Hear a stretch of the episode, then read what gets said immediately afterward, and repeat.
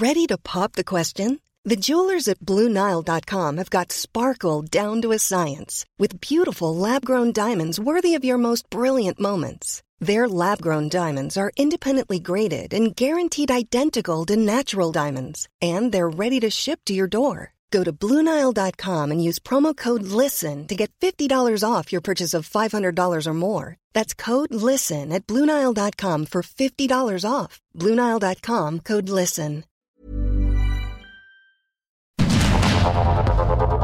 Heraldo Media Group presenta Sergio Sarmiento y Lupita Juárez. Información veraz y oportuna con un toque personal y humano. Por el Heraldo Radio, donde la H suena y ahora también se escucha.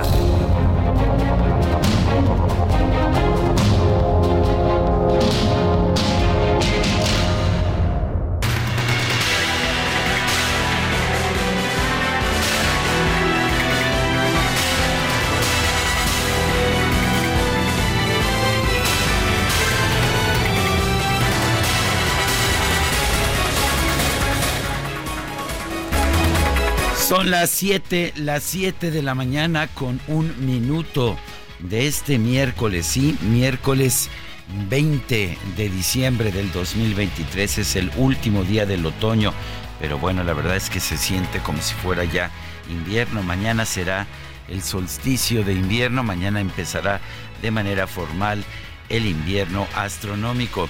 Soy Sergio soy Sergio Sarmiento y lo invito a que se quede con nosotros a lo largo de las próximas horas. Aquí estará bien informado, por supuesto, también podrá pasar un rato agradable.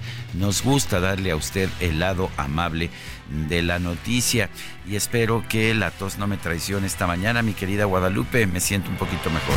Me parece muy bien, es una muy buena noticia para abrir este noticiario, este informativo. Oye, y bueno, muy buenos días, mi querido Sergio, amigos, muy buenos días. Imagínate, si todavía no entraba el invierno y estábamos con estas bajísimas temperaturas, no quiero ni imaginar lo que nos espera a partir del día de mañana. ¿eh? Hoy está menos frío, ¿verdad? 7 grados aquí en Benito Juárez. Estaba platicando con Roberto Aguilar y me decía, oye, yo sentí menos frío hoy, ¿eh? Sí. Sí, la verdad es que allá en Coajimalpa 4 grados a esta hora de la mañana y yo muy contenta, mi querido Sergio, porque el Grinch, el Grinch, al que El no le gustan estas épocas navideñas, me dejó un regalo.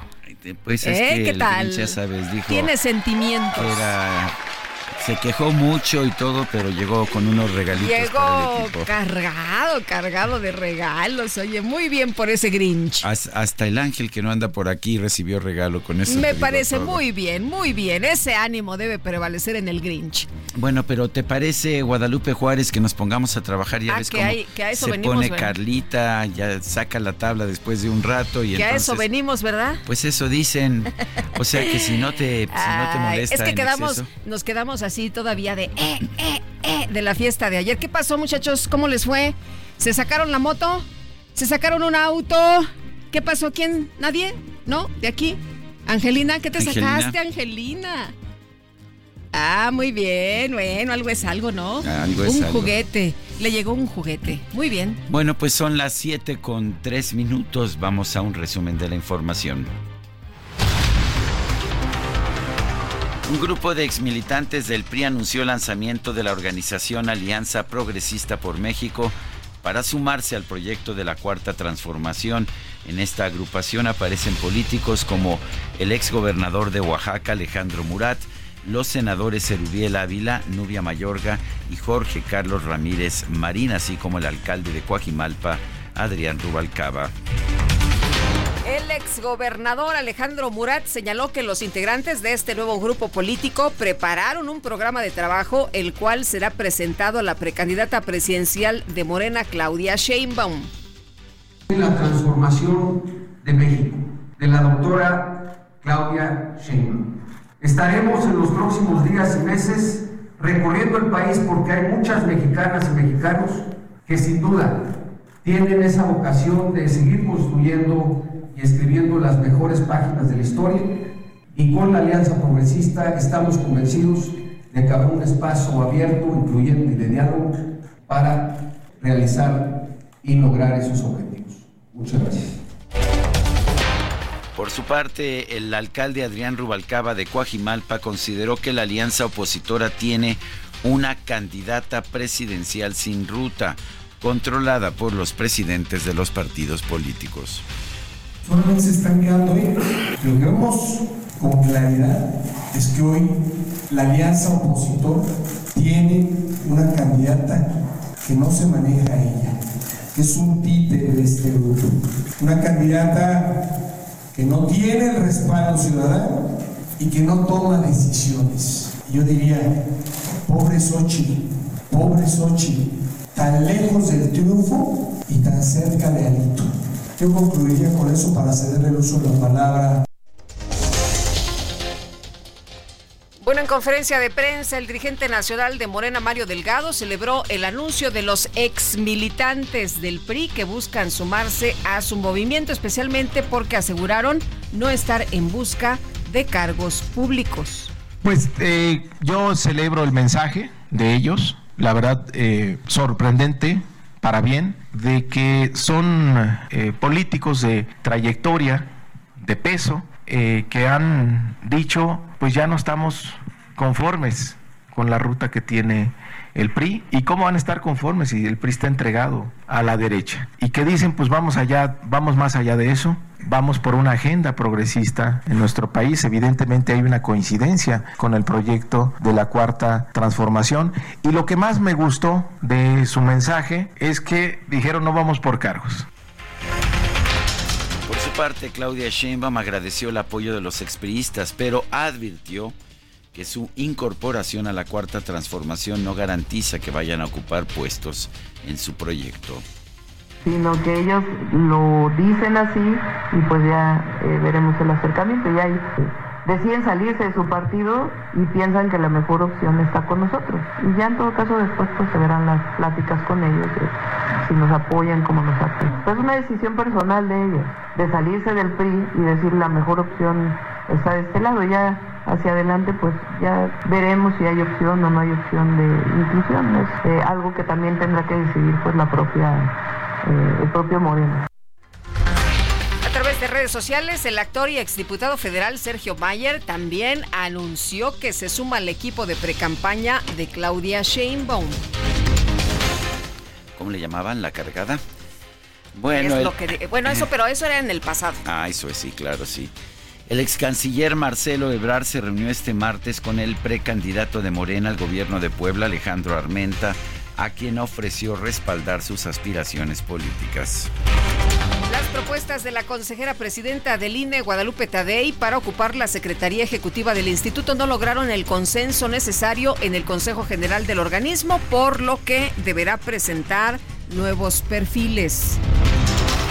En su primer informe sobre las condiciones rumbo a las elecciones del 2024, el Acuerdo Nacional por la Integridad Electoral advirtió que el comportamiento de los partidos políticos, así como de magistrados y consejeros electorales, ha enrarecido el proceso. Además, este grupo de trabajo lamentó que en lugar de detener los actos anticipados de campaña, las autoridades electorales hayan decidido encauzar legalmente estas conductas. La alcaldesa de Álvaro Obregón, Lía Limón, informó que obtuvo una suspensión definitiva para evitar que la información de su teléfono celular sea entregada a la Fiscalía General de la Ciudad de México.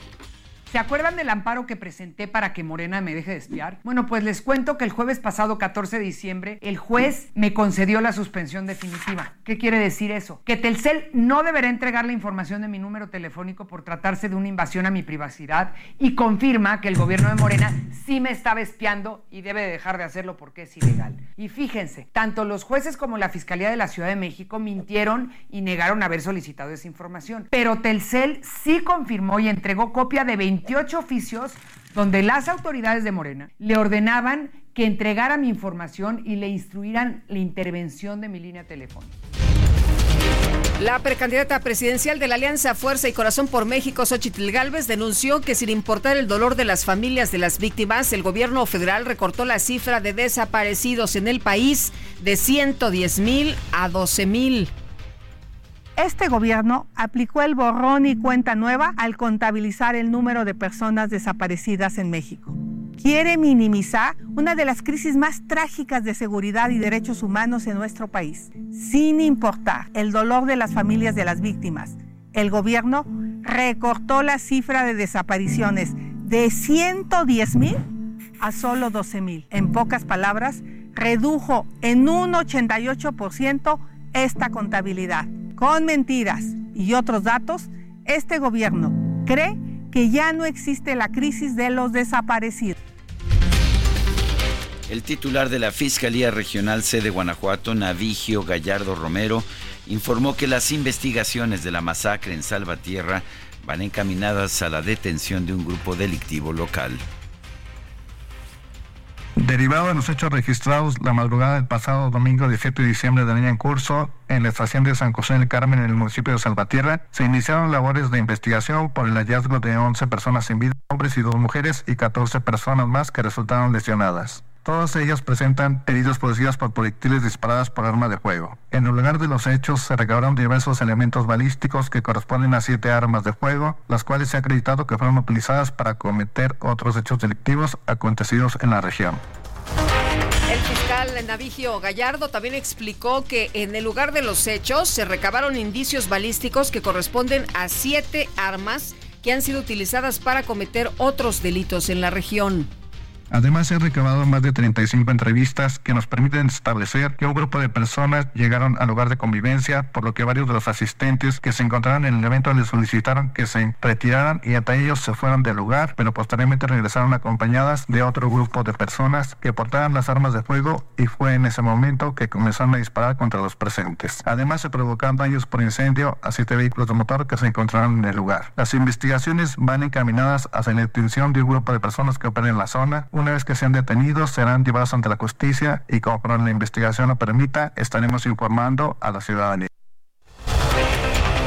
La Fiscalía General de Michoacán reportó la captura de Brian Quintero Equiwa, sospechoso de participar en el homicidio del ex líder de las autodefensas del Estado, Hipólito Mora. Las autoridades del Estado de México informaron que el ex policía de Cuautitlán Izcalli, Leopoldo Azuara de la Luz, fue condenado a 20 años y 9 meses de prisión por el homicidio del actor Octavio Ocaña. Por petición de la defensa, un juez de la Ciudad de México pospuso hasta el 7 de febrero la audiencia de los presuntos implicados en el atentado contra el periodista Ciro Gómez Leiva.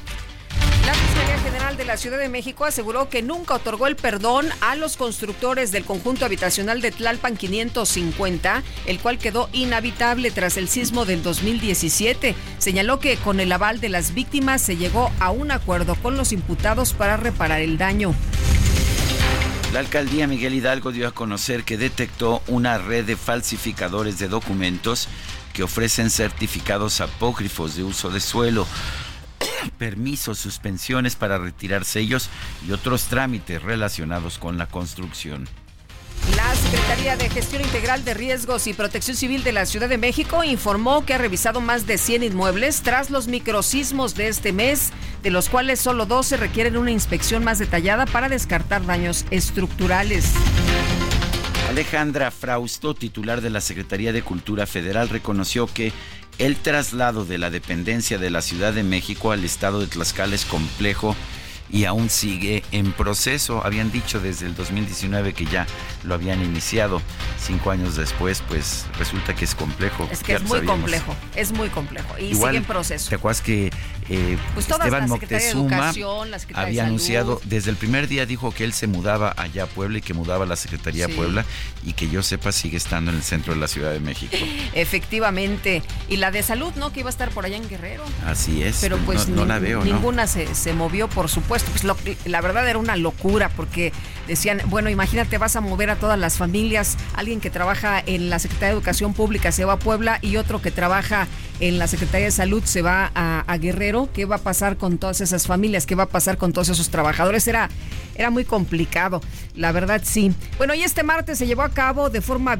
Oye, era, eh, era muy complicado, pero era taquillero, ¿no? Sí, era. Sí, sí, sí. Este martes se llevó a cabo de forma virtual el tercer encuentro del Comité Trilateral de Fentanilo con representantes de Estados Unidos, México y Canadá a fin de discutir medidas para reducir el tráfico de esta droga en Norteamérica. Se acordó tener una reunión presencial en México a principios del próximo año.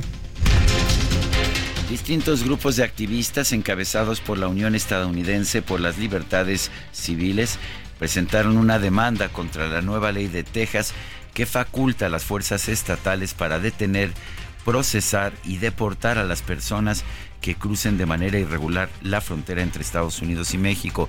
También permiten que se detenga y se pidan papeles a aquellas personas que las autoridades piensen que puedan ser ilegales pues lo cual lleva a una situación en que serán hostigados todas aquellas personas que parezcan mexicanos.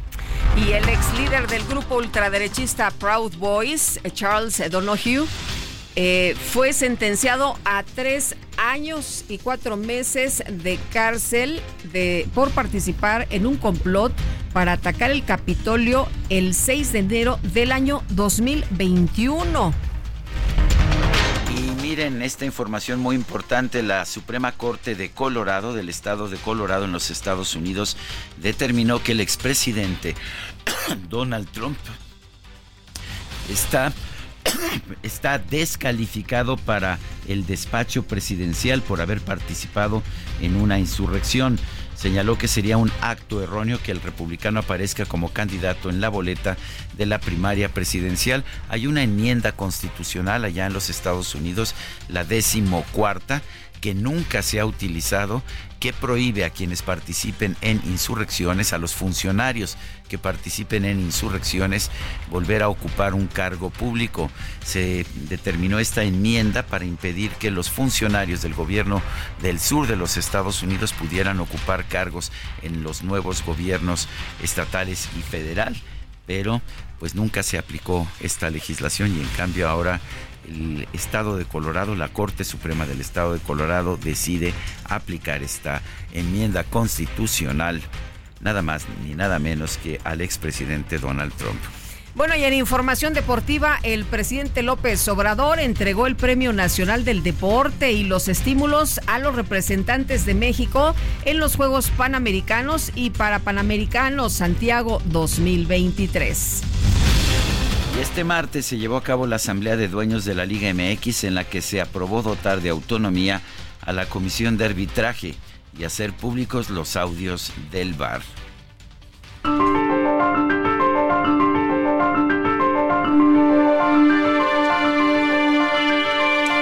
Y vamos a la frase, a la frase de este día. Es una idea socialista que tener utilidades es un vicio y que tener grandes utilidades es algo de lo que un hombre debe avergonzarse. Yo tengo otra opinión. Pienso que el real vicio es tener pérdidas. Winston Churchill en una presentación ante la Cámara de los Comunes del Reino Unido.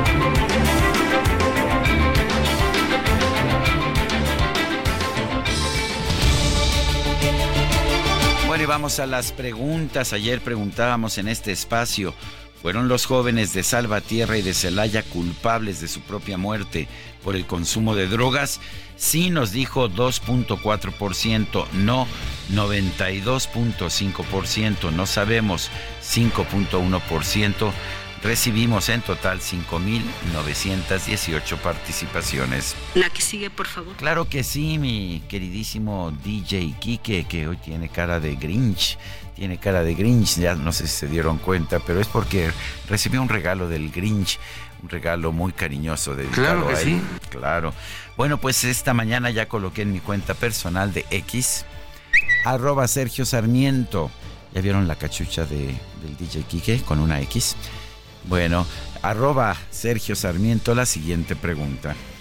¿Está usted de acuerdo en que se impida a Donald Trump aparecer en las boletas de Estados Unidos por haber promovido una insurrección? Sí, nos responde el 79.1%, no 16.8%, quién sabe, 4.1%. En 52 minutos llevamos 757 votos. Sigue creando momentos llenos de estilo deportivo con Ford Escape híbrida.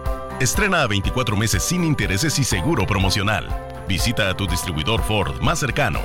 Consulta términos y condiciones en Ford.mx. Vigencia del 1 de diciembre de 2023 al 2 de enero de 2024.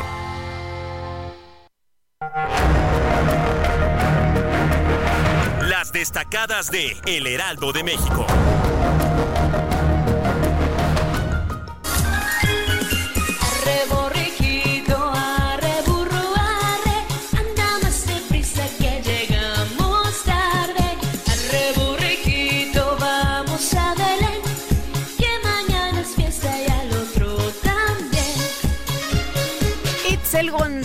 ¿Cómo estás? Muy buenos días. Muy buenos días. Muy navideña, muy navideña. Por supuesto que sí, que mañana es fiesta y al otro también, y al otro y al otro, y así nos la vamos a llevar Híjole. hasta el cierre de este maratón. Recuerden que nosotros estamos en Maratón Guadalupe Juárez, más allá del Guadalupe Reyes. Al 100.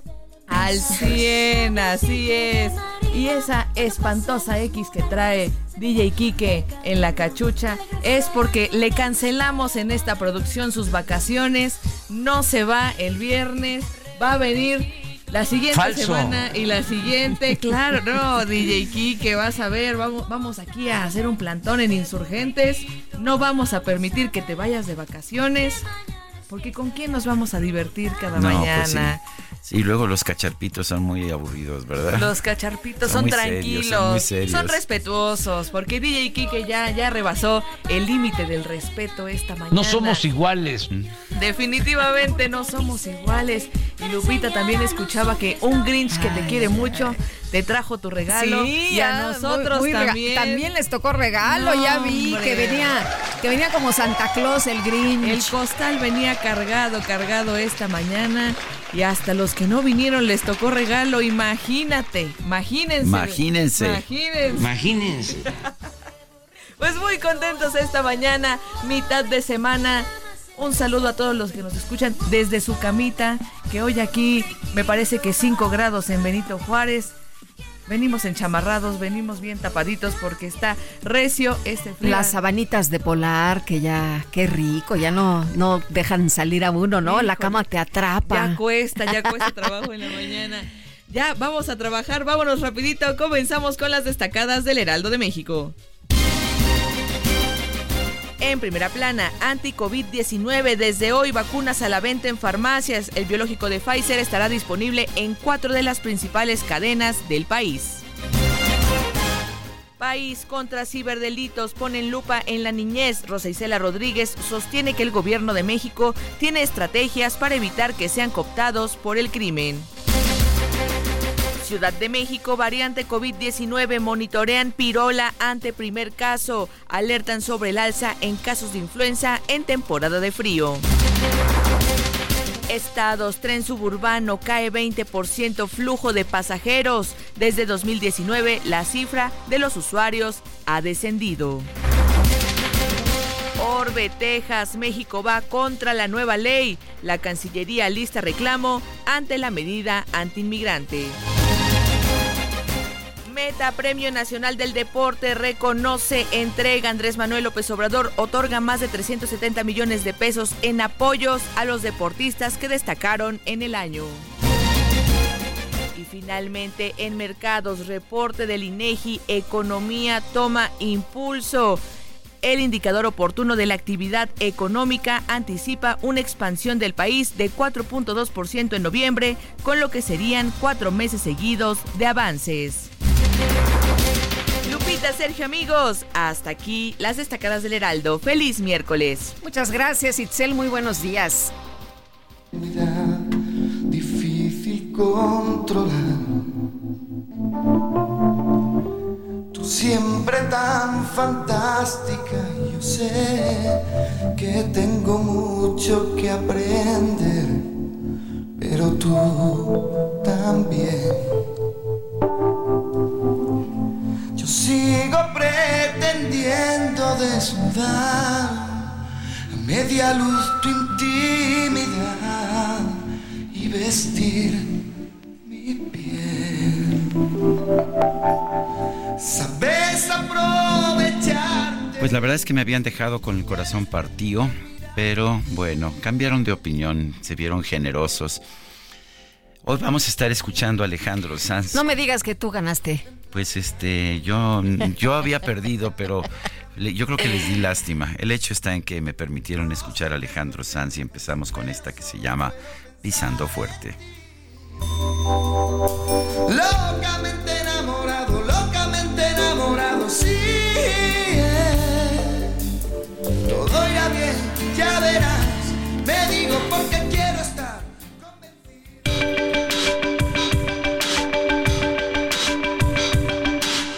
Sarmiento y Lupita Juárez quieren conocer tu opinión, tus comentarios o simplemente envía un saludo para ser más cálida esta mañana.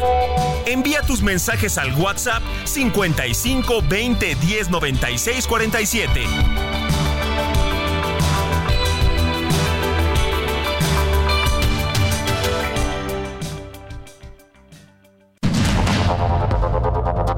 Continuamos con Sergio Sarmiento y Lupita Juárez por el Heraldo Radio.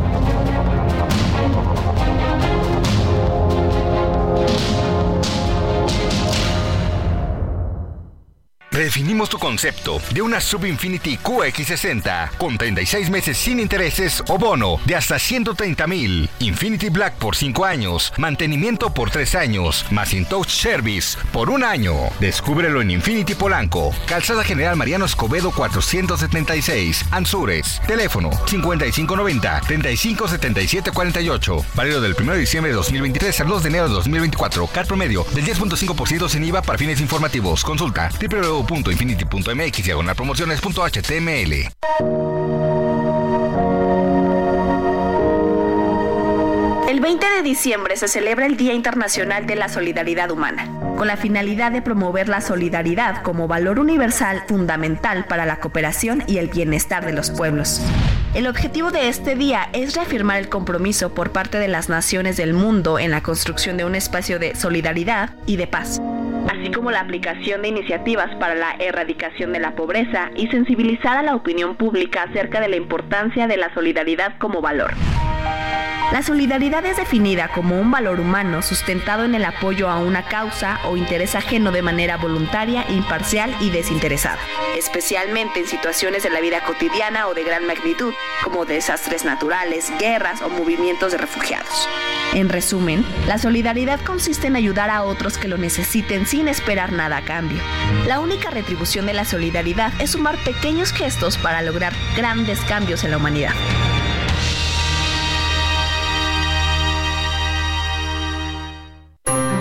Sigue creando momentos únicos con Ford. Estrena tu Ford preferido con tasas desde 0% y seguro promocional. Visita a tu distribuidor Ford más cercano. Consulta términos y condiciones en Ford.mx. Vigencia del 1 de diciembre de 2023 al 2 de enero de 2024.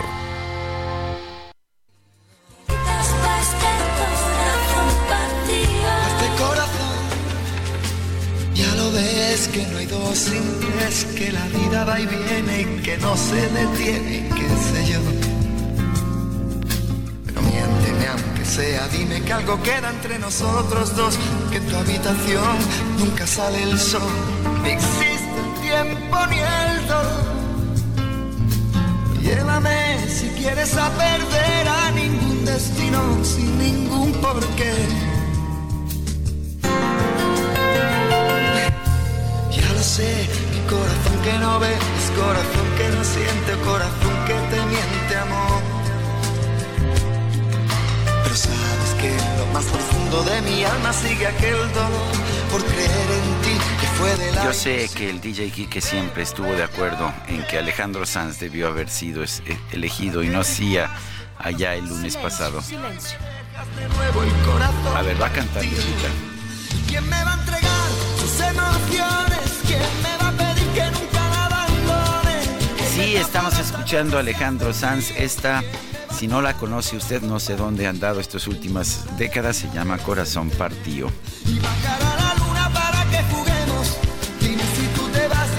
Hombre, qué buena canción. De mis favoritas. Bailemos Guadalupe Juárez, ya, ni modo. Vámonos. Total que al- Total al, fin que los jefes no están viendo que no Es estamos trabajando. diciembre, Es posadita. posadas, ¿no? claro. Posadita. Así Este, es. Vamos a seguírnosla. Bueno, oye, pero hay gente que nos está mandando mensajes. Bueno, pues vamos a los mensajes, por supuesto. Espero que también estén cantando y bailando con nosotros esta mañana. Nos dice una persona de nuestro auditorio, buenos días, qué bueno que Sergio está mejor de su garganta. Ahí vamos, ahí Han hecho efecto los test que muchas personas te recomendaron, Sergio, que siga la mejoría. Saludos a Lupita también y esta semana los escucharé desde Miami por trabajo. Son los mejores. Muchas gracias. No nos pone su nombre pero falta de confianza nos hubiera llevado a Miami, ¿no? Hubiéramos este transmitido desde, allá. Bueno, dice otra persona, buen miércoles, Sergio Lupita, sigue la tradición de los expriistas chapulines.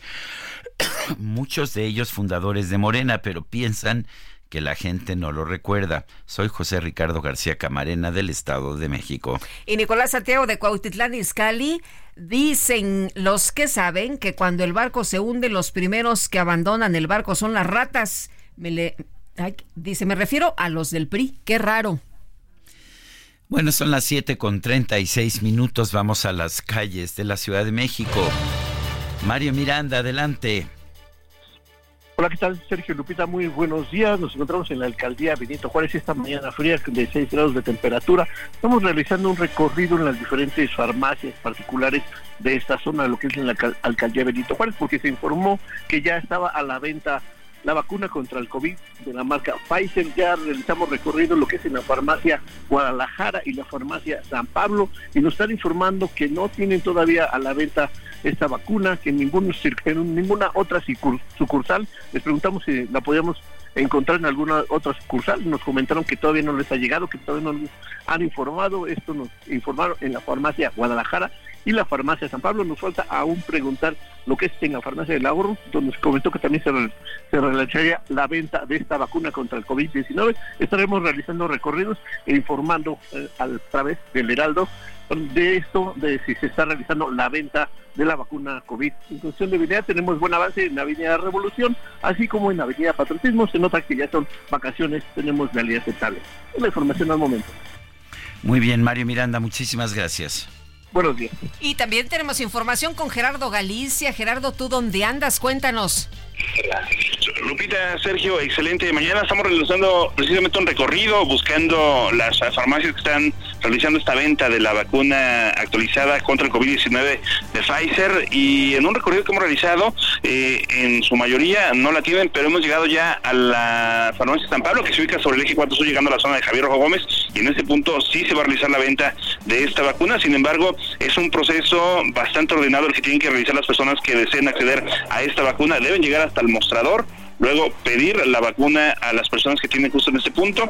Posteriormente se les va a trasladar al área de al área con, con un doctor especializado y ahí mismo se le va a aplicar la vacuna. El costo es de 848 pesos, así que ya lo saben, poco a poco comienza a fluir esta vacuna para las personas que así lo deseen. Únicamente de preferencia hay que contactar a su empresa o a su farmacia eh, a donde suelen eh, ir o trasladar o comprar sus medicamentos para saber si la tienen o no. En el caso de la farmacia San Pablo, que se ubica en Javier Rojo Gómez y el eje 4 Sur, si la tienen y es a partir de las 7 de la mañana la venta de la misma. Y por lo pronto, el reporte. Muy bien, Gerardo, muchas gracias, muy buenos días. Hasta luego. Hasta luego. Bueno, en realidad el proceso es similar al que, al que ya conocemos allá en los Estados Unidos. Llegas a la farmacia, pides la vacuna, pero te pasan a un área donde se te pueden, el consultorio, donde se te puede aplicar. bueno, vamos a hablar sobre este tema, lo que significa tener ya estas vacunas contra el COVID-19 aprobadas por la COFEPRIS y disponibles en farmacias privadas de nuestro país. El ingeniero Rafael Guales, director general de la Cámara Nacional de la Industria Farmacéutica, la Canifarma. Rafael, gracias por tomar nuestra llamada. Eh, estábamos viendo en un recorrido con nuestros reporteros que pues que solamente una farmacia, una cadena, al parecer va a tener la disponibilidad el día de hoy. Eh, ¿Cuánto tiempo piensas que, que debe transcurrir para que esté generalizada la disposición de esta o la, la, disponibilidad de esta vacuna? Sí, Sergio, muy buenos días, buenos días, Lupita. Buenos días. Estar con ustedes. Eh, mira, yo creo que es una cuestión de, de pocos días. Eh, eh, no, Rafael, no te estamos escuchando bien. Vamos a tratar de mejorar la calidad de esta llamada. A propósito, si usted quiere aplicarse una vacuna en el sector salud de manera gratuita, lo puede hacer, pero las vacunas disponibles son solamente la Abdala y la Sputnik, que son vacunas que se crearon eh, bueno, uno que no tienen validación internacional, no están aprobadas por la Organización Mundial de la Salud o por la FDA o por la, las autoridades europeas, y la otra es que fueron desarrolladas para la primera cepa del virus. Estas vacunas de Pfizer que por las que hay que pagar y son precios eh, superiores a los 800 pesos por cada una de las vacunas. Estas sí son vacunas que están actualizadas. Rafael, no te estábamos escuchando bien, eh, se, se cortaba, pero nos dices que es cuestión de unos días. Bueno. Sí, ¿nos escuchas, Rafael? Sí, perfectamente. Sí, nos decías que es cuestión de unos días para que haya disponibilidad de las vacunas para el COVID-19. Así es, digo, como tú sabes, hay pues cuatro cadenas de farmacias importantes que van a, tener la vacuna disponible. Es una cuestión de ajuste de tiempos.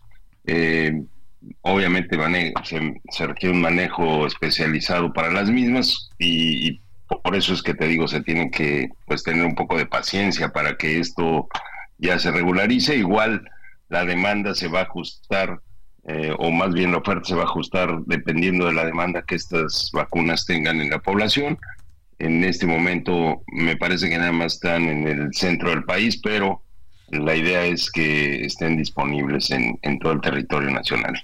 Eh, ingeniero, esto ya es a partir de hoy y cualquier persona eh, puede ir a cualquier farmacia, bueno, a las que nos han dicho de, de, las cadenas que hemos estado mencionando y ahí este, se le aplica, ¿verdad? No, no se puede llevar uno la vacuna y decir, ah, me la voy a poner en tal lado. No, se aplicará in situ y aquí, Lupita, lo, lo, ideal sería pues que hablaran por teléfono, hicieran la cita y, entonces sí poder tener la vacuna, como pues sucede en otros países, ¿no? Es, es, es así, para tener la seguridad de que van, a, van a conseguir la vacuna donde, donde van a ir. ¿Y cuántas dosis de vacuna hay disponibles? ¿Y solamente hay de Pfizer o también hay de Moderna? Están por llegar las de Moderna. Eh, no han anunciado todavía que ya estén, pero pero hablando con el laboratorio dijeron que pronto estarían ya disponibles, así es que eh, pues esperemos tener esas dos vacunas por lo menos, Moderna y Pfizer. En este momento me parece que se importaron 20 mil dosis, pero es lo que te digo, Sergio, a final de cuentas, pues esta oferta se, se ajustará y, y se traerá mucho más vacunas dependiendo de la demanda que se tenga aquí en el país. Eh, ahora, ingeniero, esta, esta vacuna hay que ponérsela eh, eh, ahora y nos cubre seis meses y luego hay que ponerse otra aplicación.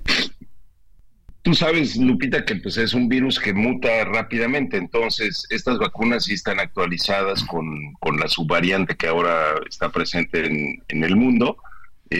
obviamente, pues esto se irá ajustando, igual que se hace con la vacuna de la influenza, o sea, cada, cada año pues cambia la vacuna eh, se, tendrá que actualizar y obviamente pues será necesario vacunarse cada año. ¿Es aconsejable ponerse las dos al mismo tiempo? La de bueno, bueno. Sí, ¿es aconsejable ponerse las dos al mismo tiempo, la de influenza y la de COVID? Sí, no tiene ningún problema.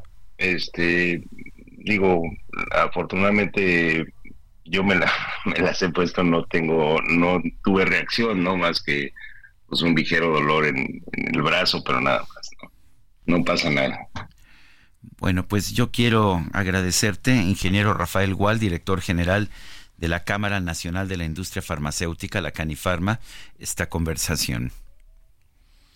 Buenos días, Sergio. Un gusto Gracias, saludarlos. Gracias, Gracias hasta luego. Muy buenos días. Son las 7 de la mañana con 45 minutos. Ahora sí, date un Fiat Pulse. Disfruta de su tecnología inigualable y seguridad inteligente. Desde 347,400 pesos, más tasa desde 9.75%. Además, comisión y seguro gratis. Celebra estas fiestas estrenando un Fiat Pulse. CAT 31.9% sin IVA. Vigencia el 29 de diciembre. Consulta fiat.com.mx. Bueno, un grupo de exmilitantes del PRI anunció el día de ayer el lanzamiento de una organización que se llama Alianza Progresista por México y se suman al proyecto de Claudia Sheinbaum. Jorge Almaquio, cuéntanos, ¿qué tal? Muy buenos días. Gracias, Sergio Lupita, amigos, por considerar que hay proyecto para sacar adelante al país. Expriistas reunidos en Alianza Progresista anunciaron que recorrerán el territorio nacional para apoyar la candidatura presidencial de Claudia Sheinbaum. Alejandro Murad Hinojosa, Adrián Rubalcaba Suárez, Erubiel Ávila Villegas, Nubia Mayorga y Jorge Carlos Ramírez Marín, entre otros, aclararon que no buscan cargos públicos ni otros beneficios. Tras señalar que no han tenido acercamientos con la ex jefa de gobierno ni con nadie de Morena, precisaron que tampoco intentan obtener candidaturas u ocupar lugares en Morena, por lo que trabajarán de manera independiente en favor de la candidatura de Sheinbaum Pardo. Alejandro Murat, ex gobernador de Oaxaca, criticó que el PRI haya perdido el rumbo y entregado las candidaturas presidencial y de la Ciudad de México a Acción Nacional y por ello se van del lado de Morena. El ex gobernador del Estado de México, Erubiel Ávila, indicó que con toda convicción se une al proyecto de Sheinbaum Pardo y aseguró que por su formación está mejor preparada para gobernar. Sería la primer presidenta de la República científica. ¿Y eso para qué puede servir o para qué sirve? Pues simplemente se los digo, claramente. Una persona mejor preparada tiene más capacidad para servir. Su conocimiento técnico lo aplicó como jefa de gobierno y le resultó todo un éxito. Ahora, su conocimiento técnico y su sensibilidad, desde luego, que la van a llevar, la vamos a llevar a la presidencia de la República. El alcalde de Coajimalpa, Adrián Rubalcaba, calificó a Xochil Gálvez como títere de los dirigentes del PAN, PRI y PRD, señalando que es una aspirante que busca generar simpatías con chistes y groserías. Para la presidencia no hay una candidatura sólida, todo es a base de chistes, a base de bromas, todo es tratar de generar simpatías a base de groserías y no estamos viendo que el país requiere de un liderazgo serio y formal. Jorge Carlos Ramírez Marín aseguró que la presunta alianza que hizo el PRI con el PAN se convirtió en una asociación delictuosa en la que pedían trabajar en las calles para beneficio de los líderes de la pandilla. De esta manera aclararon que el apoyo se mantendrá hasta que Sheyman Pardo gane las elecciones del próximo 2 de junio. Sergio Lupita, amigos, el reporte que les tengo. Muchas gracias, Jorge. Muy buenos días. Bueno, y sobre este mismo tema vamos a conversar con Rubén Moreira, coordinador del PRI en la Cámara de Diputados. Rubén, gracias por tomar nuestra llamada. ¿Qué piensa usted de esta decisión de un grupo de exmilitantes del PRI de crear una alianza progresista por México y sumarse a la cuarta transformación? ¿Qué opina? Bueno, muchas gracias, gracias por la llamada. Bueno, déjame te digo, Sergio. Eh, primero, el nombre creo que es algo pues para llamar la atención, porque si estuviera ligado a sus posiciones políticas, a su ideología, pues esto no es exacto. Varios de ellos eh, son muy, muy, muy conservadores, tienen posiciones eh, muy eh, retardatarias incluso.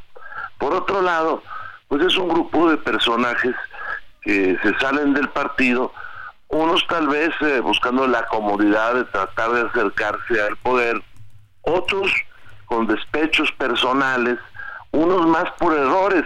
Por ejemplo, Jorge Carlos Ramírez se separa del partido tal vez buscando ser senador, eh, pensando que al PRI en la alianza no le iba a corresponder eh, ir en el número uno en el Senado de Yucatán, lo que así vamos unas dos semanas, tres semanas antes de que él se separara del partido, pues viajamos a una un evento de nuestro instituto político y, después de lo que oigo creo que lo que voy a decir no es violar ningún secreto, pero echaba pestes de, de Morena, echaba pestes de los personajes de Morena y echaba pestes de, de cómo iba la ruta del país. Hoy lo vemos pues en otra en otra actitud. Son cosas menores para nosotros porque ellos en realidad pues no representan al priismo. Eh, ellos son personajes que se separan pues ante esa búsqueda de, comodidad. Algunos de ellos guardé una fuerte amistad, pero no veo por qué eh, Rubiel Ávila este, este sea eh, un progresista. Si tiene las posiciones más conservadoras que yo he visto dentro de, del espectro político de nuestro país. Si no vea usted lo que postea. Y eh, no veo por qué él sea eh, un paladín de la democracia, ni tampoco veo por qué tengo una ruta este que vaya a cambiar al país. Terminaría diciendo en, este, en esta primera parte que me gustaría verlos tomarse una fotografía con el señor presidente de la República, ¿no? Es que el presidente de la República, ya que son de Morena, les toman una fotografía. Me gustaría verlos tomarse una fotografía con Sheinbaum. Eh, sería fantástico ver una fotografía de todo lo que criticó Sheinbaum a su lado. Dijeron que el próximo viernes, eh, Rubén, eh, habrá otro grupo de priistas que se van a sumar precisamente a esta alianza progresista por México. Pues mire, somos tantos los priistas que alguien que busca una chamba puede tomarse una foto eh, con ellos. Pero insisto, no son progresistas. Dígame, en el caso de Rubiel, ¿quién, este, cuál es su postura ideológica progresista? Eso es un nombre, eso es nada más. Yo ahí vi personajes que hace unos días estaban afuera de las oficinas de nosotros pidiendo una oportunidad de trabajo o pidiendo que los colocáramos en alguna opción eh, laboral. Eh, eso digo, por respeto no lo digo, y algunos porque son eh, compañeras, que estaban afuera de nuestras oficinas. O le digo, vean usted cuál es la visión ideológica de algunas de las compañeras que están ahí. Si se llegara puestos de elección popular pues por pertenecer a un grupo político dentro del partido, un grupo político que fue desplazado por la militancia. O sea, lo único que están buscando es un hueso. Pues eso pareciera, ¿no? Y lo digo con todo respeto, pero regresémonos a Rubén Ávila. O sea, regresémonos a su gestión, a su trabajo, a lo que hizo, a sus prácticas políticas.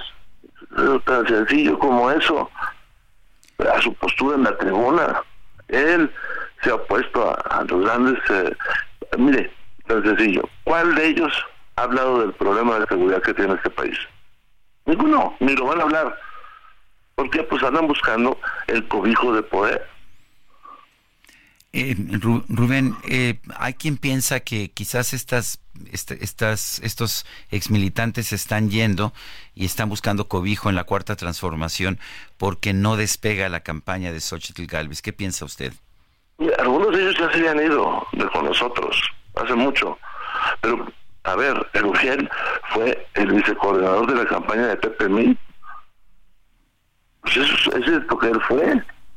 Ahora no nos resulta que él nos puede dictar el rumbo de una campaña, que además una campaña que va bien y que el año que entra va a triunfar y ya lo veremos porque la mitad de este país ya está con el Xochitl Gálvez al no estar con eh, la propuesta política del presidente Andrés López Obrador.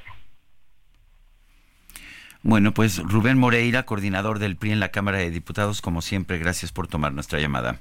No, hombre, muchas gracias por la llamada. Y ustedes sus órdenes. Gracias. Gracias, hasta luego, muy buenos días. Sí, vámonos ahora con Mónica Reyes. Mónica, ¿qué tal?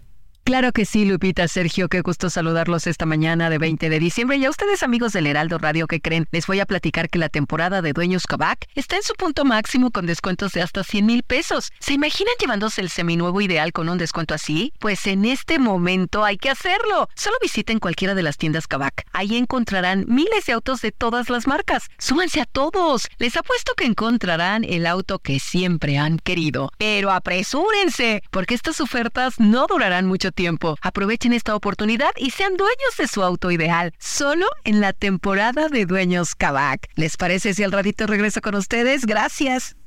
Muchas gracias, Moni. Buenos días. Y nosotros vamos a una pausa, pero le recuerdo nuestro número de WhatsApp es el 55 2010 9647. Regresamos. Para que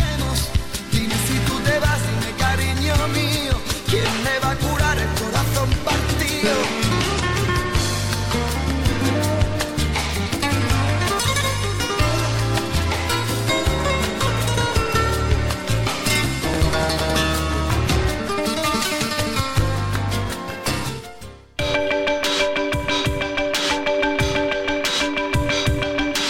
Sergio Sarmiento y Lupita Juárez quieren conocer tu opinión, tus comentarios o simplemente envía un saludo para ser más cálida esta mañana. Envía tus mensajes al WhatsApp 55 20 10 96 47.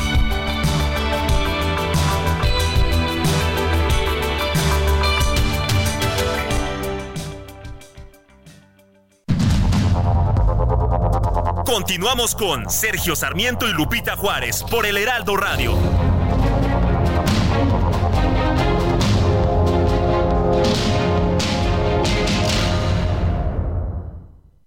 Sí, date un Fiat Pulse. Disfruta de su tecnología inigualable y seguridad inteligente. Desde 347,400 pesos, más tasa desde 9.75%. Además, comisión y seguro gratis. Celebra estas fiestas estrenando un Fiat Pulse. CAT 31.9% sin IVA. Vigencia el 29 de diciembre. Consulta fiat.com.mx.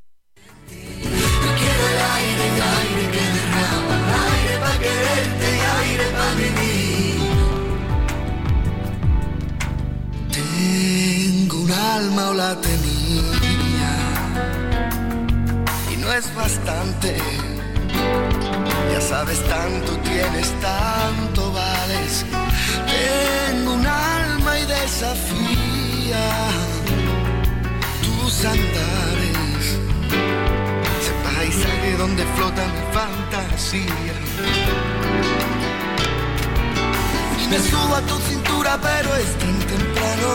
Los sueños que se cumplen son tan raros. El aire roza las palabras que no saben bien. Seguimos escuchando música de Alejandro Sáenz este 18 de diciembre. Cumplió 55 años. Esto se llama El alma al aire. Dártela en este suspiro. Soy como Que no se deja ver, no puede ser como Bueno, y vámonos a los mensajes esta mañana. Don Sergio Lupita, les envío un abrazo desde Guadalajara. Soy Jorge Saldaña y quisiera preguntarles si ustedes saben algo de la vacuna patria, dónde puede conseguirse y si ya está en el inventario de la megafarmacia del bienestar. Bueno, yo quisiera primero saber dónde está la megafarmacia del bienestar. Está que dijeron en- que se iba a inaugurar precisamente en este mes. Eh, el presidente dijo que eh, gracias a la vacuna patria éramos pues libres, éramos independientes. eh, y bueno, pues eh, lo que, la que se está aplicando eh, es la Sputnik y la Abdala. Eh, y dice, como siempre agradezco su atención y le deseo, les deseo lo mejor en estas fiestas decembrinas. Muchas gracias, don Jorge.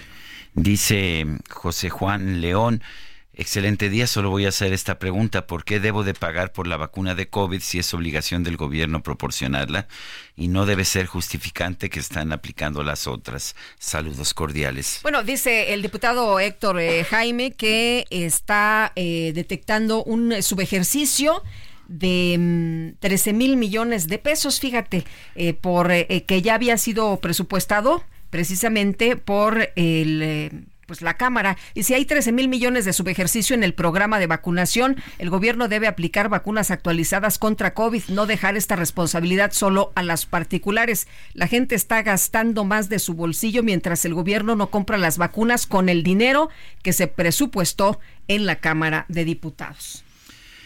Luis Felipe N. y Juan Pablo N. fueron capturados como probables responsables del homicidio en contra de Sami Tamuro, quien contaba con antecedentes penales por vínculos con el crimen organizado en Canadá y que fue atacado a balazos mientras se encontraba en el gimnasio Total Sport. En las investigaciones que realiza la Fiscalía General del Estado, eh, no me ponen aquí qué estado, pero bueno, ahora se los averiguo. Ha informado que los detenidos fueron ubicados por las cámaras del C5, análisis periciales y cateos a un motel. eh, lo que por lo que los agentes policíacos realizaron la captura de Luis Felipe N y Juan Pablo N, quienes fueron puestos a disposición del Ministerio Público por los hechos ocurridos el 15 de diciembre. Sami Tamuro fue arrestado en julio de 2016 en Quebec, Canadá, como parte de la operación Magot Mastiff, enfocada a desmantelar una red del crimen organizado que involucraba a bandas callejeras, a la mafia y a grupos de motociclistas en Montreal. Este, esta persona que fue asesinada estaba relacionada con el grupo Hells Angels de Quebec, una de las pandillas de motociclistas involucradas en actividades ilícitas que van desde el narcomenudeo hasta homicidios. Cabe destacar que los imputados se encuentran a disposición de un juez de control, quien a petición de la defensa otorgó la ampliación del término para la vinculación a los procesos de los detenidos. Bueno, esto, esto es algo que sucedió en Quintana Roo. Eh, les señalaba yo que no me habían pasado la información del Estado, eh, pero es en Quintana, en Quintana Roo. Y vámonos al clima. Redefinimos tu concepto de una Sub Infinity QX60 con 36 meses sin intereses o bono de hasta 130 mil pesos, Infinity Black por 5 años, más mantenimiento por 3 años, más InTouch Service por un año. Descúbrela en Infinity Pedregal, Avenida Insurgente Sur número 1355, Jardines del Pedregal. Teléfono 5555-2853-44. Válido del 1 de diciembre de 2023 al 12 de enero de 2024. CAT promedio del 10.5% sin IVA para fines informativos. Consulta www.infinity.mx promociones.html. El pronóstico del tiempo con Sergio Sarmiento y Lupita Juárez.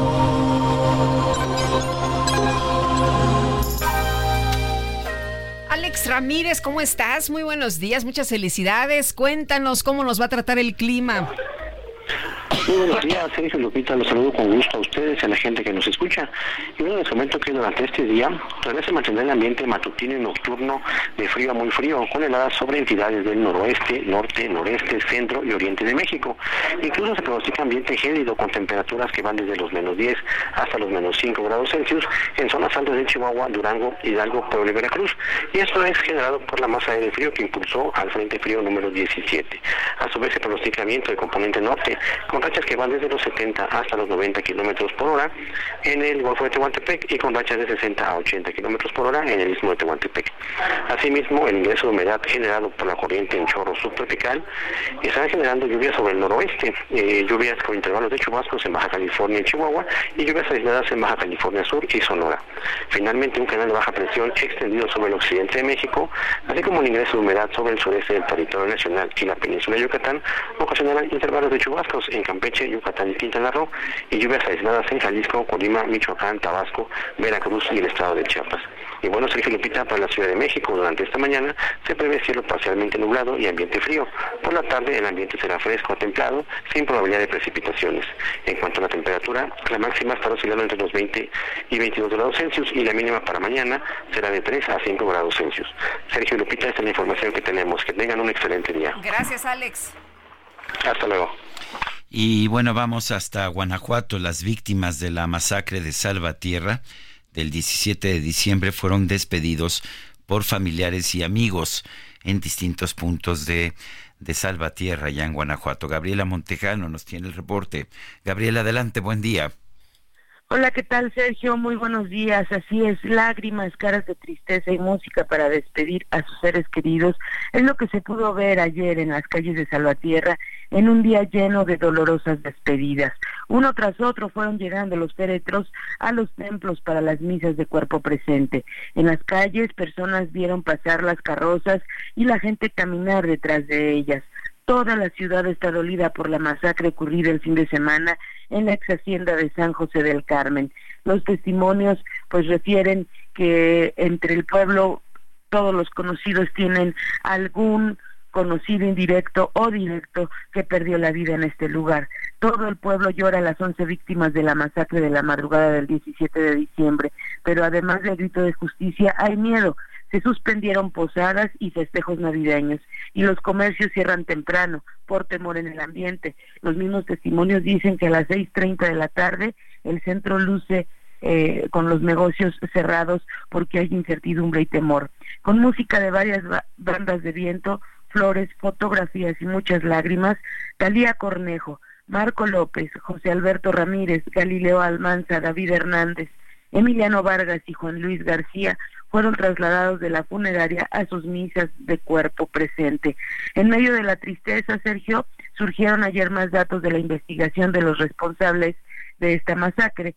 Por la tarde, la Fiscalía emitió un video del fiscal regional Nadigio Gallardo, quien reiteró los datos contenidos en el comunicado enviado un día antes y agregó que fueron utilizadas siete armas de fuego durante el ataque y que en total fueron siete vehículos incendiados. El fiscal regional afirma en su mensaje leído que las líneas de investigación apuntan a un grupo de personas que opera en la zona. Así lo dijo de manera textual. Este es mi reporte desde el estado de Guanajuato. Gabriela, gracias por el reporte. Buenos días. Bueno, y también ayer se registraron cuando menos tres narcobloqueos en carreteras de Jalisco después de un ataque a elementos de la Guardia Nacional. Impresionantes las imágenes de estos pues narcobloqueos, automóviles quemados. Mayeli Mariscal, tú nos tienes toda la información. Cuéntanos qué pasó.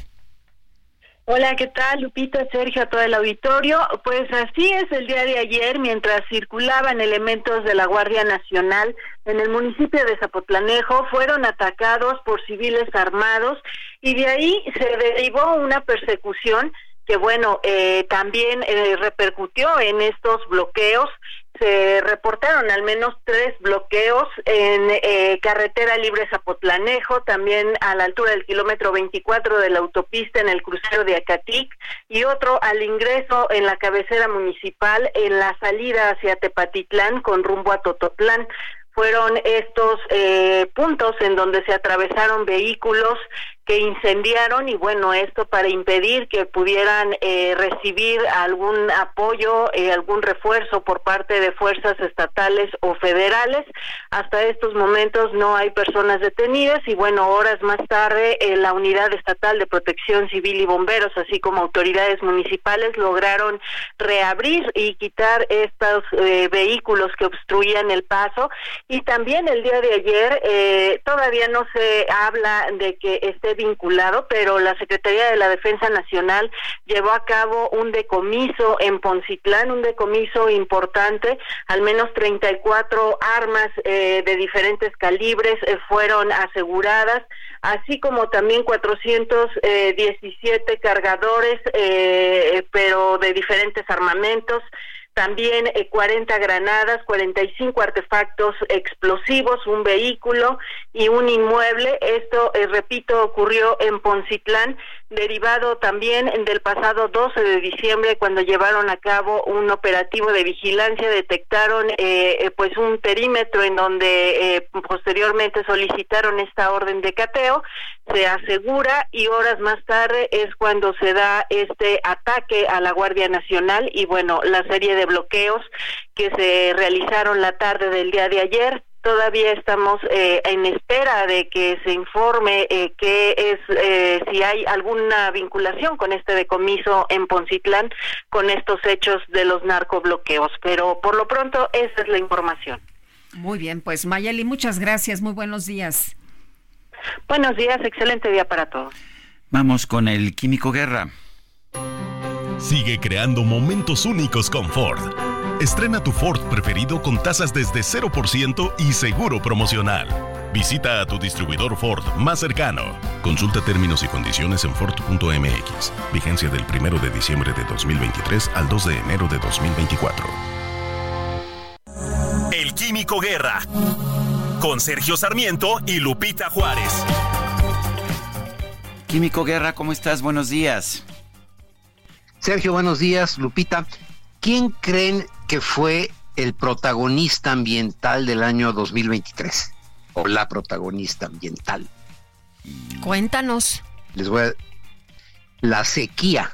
La sequía fue protagonista mundial en 2023 año en el que se midieron las temperaturas más altas jamás registradas y esto pues desde luego debido al calentamiento global.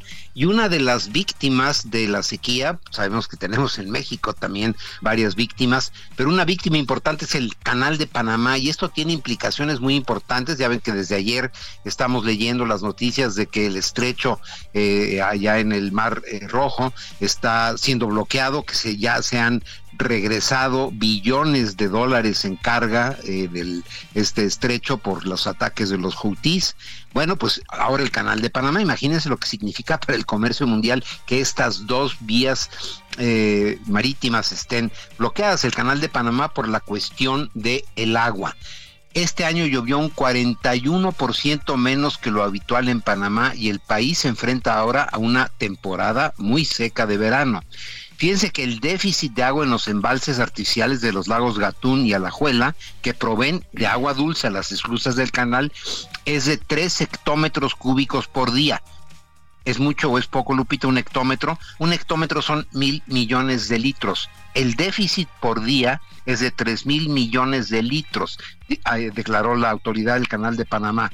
La situación en el canal de Panamá es difícil debido precisamente a la falta de precipitaciones, pero esto está causando que ahora los grandes buques de gran calado, estos grandes tanqueros, los que llevan ahora el gas natural, eh, licuado, por ejemplo, con estas bombonas enormes sobre la, la, cubierta, pues ya no están pudiendo pasar.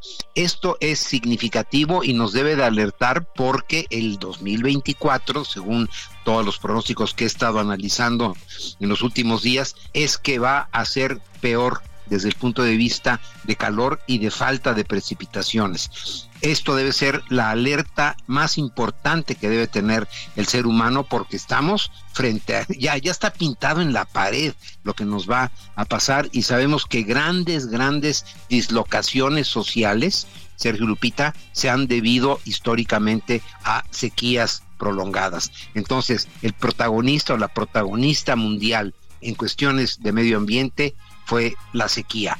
Más vale, Sergio Lupita, que abramos los ojos y nos pongamos las pilas en este país que sigue desperdiciando una cantidad de la poca agua que tiene, la sigue desperdiciando por falta de una gestión integral del agua. Sergio Lupita. Pues estoy 100% de acuerdo, creo que es muy, muy importante que, que entendamos la importancia del agua y entendamos cómo pues podemos lograr un mejor uso. Un fuerte abrazo como siempre. El Igualmente, Sergio. Buen día para ti, Lupita. Gracias, Químico. Igualmente, hasta luego. La senadora con licencia y jefa de oficina de la precandidata presidencial Xochitl Galvez, Kenia López, rechazó que exista maltrato por parte de la banderada en contra de Silvano Aureoles, que el otro día en su cuenta de X, pues dijo que después de algunos señalamientos de Xochitl Galvez hacia su persona, pues ya mejor se iba. Kenia López Rabadán, jefa de oficina de la precandidata presidencial Xochitl Galvez, ¿cómo estás? Qué gusto saludarte. Muy buenos días.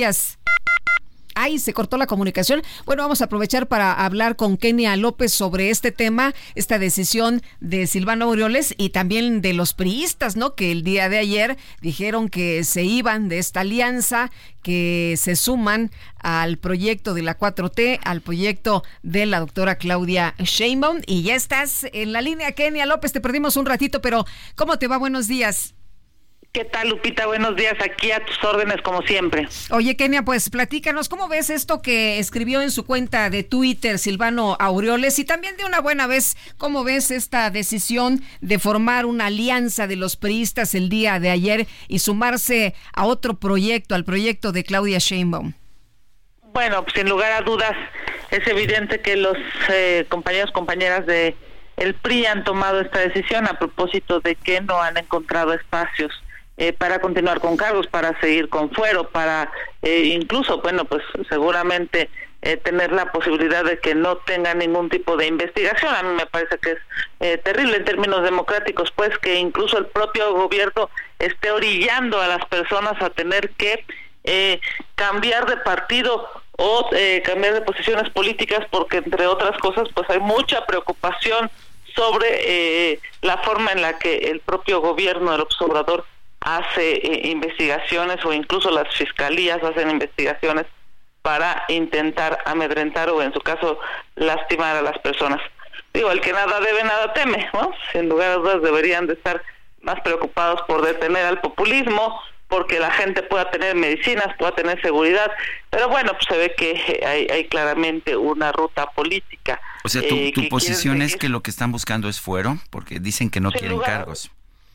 Sin lugar a dudas, eh, muchos de ellos han buscado eh, tener algún cargo posterior y no lo han conseguido. Esa es la realidad, no lo digo yo, lo dice su historia, lo dicen sus declaraciones, lo dicen eh, las conferencias de prensa que han tenido con antelación. Quisieron tener algún cargo, quisieron tener algún tipo de espacio, no lo consiguieron y bueno, pues lamentablemente en gobiernos autoritarios, en países en donde se ocupan a las fiscalías para perseguir a la oposición, bueno, pues es, eh, eh, digamos, es el resultado de vivir en este gobierno que en lugar de buscar que eh, las fiscalías den justicia, den seguridad a los mexicanos, bueno, pues estamos viendo este tipo de situaciones. Me parece que es muy lamentable porque quizá en otro contexto político pues estarían en condiciones de continuar su vida de manera normal, ¿no? Este, mucha gente que nos dedicamos a la política hemos tenido fuero y hemos dejado de tenerlo, pero ahora ante estos gobiernos son absolutamente autoritarios, seguramente algunos o varios eh, de ellos, si no es que todos, por cierto, están muy preocupados de no tener fuero. Y en lo que hace al tuit o al mensaje que emitió el exgobernador, hace un, par de días, pues me parece que también ahí hubo alguna eh, confusión. Él ya lo ha dejado claro en sus redes sociales, seguirá trabajando en el PRD, es algo importante para nosotros, aquí cabemos todos, aquí todas y todos los mexicanos son importantes para construir esta Oye, pero lo que decía es que Xochitl Galvez directamente hablaba mal de él, ¿no? Pues mira, entiendo que ayer, eh, después, eso fue antes, digamos, en la noche, ayer hizo ya un, un eh, post, hizo, eh, puso un mensaje, digamos, en sus redes sociales en donde dice que va a estar trabajando en el PRD, que va a estar, por supuesto, pues en esta lucha democrática, porque me parece que es el tema de fondo. Estamos en un, una etapa, en un proceso muy complejo, ante un gobierno que tiene muchísimo poder y hoy lo que necesitamos es que en la trinchera que te gusta, en el PAN, en el PRI, en el PRD, en la gran marea rosa, en la sociedad civil eh, organizada y no, digamos, todos aquellos millones de mexicanos que quieran acompañar este esfuerzo de Xochitl Galvez, desde la trinchera que quieran, pues por supuesto todos, todas siempre bienvenidos. Eh, eh, Kenia, la ¿Cómo ves la campaña? Hay quien piensa que la campaña no está funcionando. Pues mira, querido Sergio, yo déjame decirte que soy muy contenta trabajando 7 por 24, Xochitl Galvez también.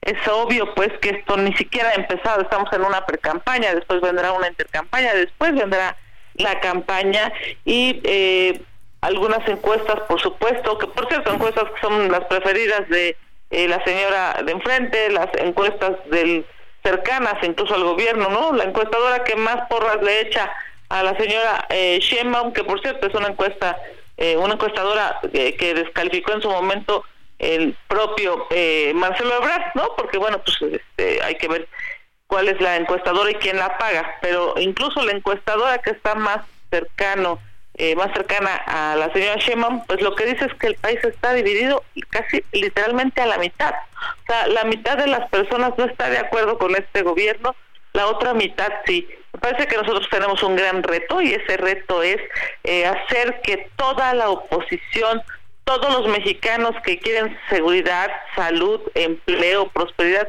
pues todos podamos eh, unirnos, salir, por supuesto, a defender este gran proyecto y evidentemente en el momento legal en el que se hagan las propuestas se notará la diferencia, Sergio Lupita, de qué es lo que propone este gobierno corrupto, este gobierno que te dice que va a valer eh, la refinería un precio y después vale tres veces más, este gobierno que prometió un tren Maya, que por cierto vamos a pagar toda la vida del tren Maya, es imposible que el tren Maya pueda ser autofinanciable. Es claro, pues, que si ellos en Morena quieren el segundo piso, pues seguramente será el segundo piso eh, el doble de asesinatos, el doble de desaparecidos, el doble de eh, niños que no puedan contestar una prueba PISA. En cambio, nosotros lo que queremos es que la gente haga el segundo piso, pero de su casa. Lo que nosotros queremos es que la gente sí tenga programas sociales, pero además tenga un sistema de salud que funcione, porque bueno, pues de qué te sirve un programa social si una gran parte de ese dinero te lo terminas gastando en medicinas y en doctor. En fin, me parece que claramente son dos proyectos de nación y nosotros estamos muy contentos trabajando todos los días porque hoy la esperanza cambió de manos y está en manos de Xochitl Gálvez. Muy bien, pues como siempre, gracias por platicar con nosotros, Kenia, muy buenos días. Muchísimas gracias a ustedes, feliz Navidad y por supuesto trabajando 7 por 24 con la próxima presidenta de México, Xochitl Gálvez, hoy más que nunca requiere de todas y de todos los mexicanos y por supuesto ahí estaremos. Les mando un abrazo, que tengan una gran eh, cierre de año y por supuesto aquí estaremos a sus órdenes. Bonito día. Felicidades, hasta luego, buenos días.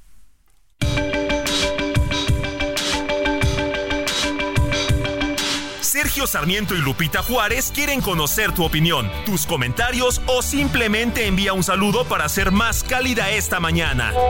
Envía tus mensajes al WhatsApp 55 20 10 96 47.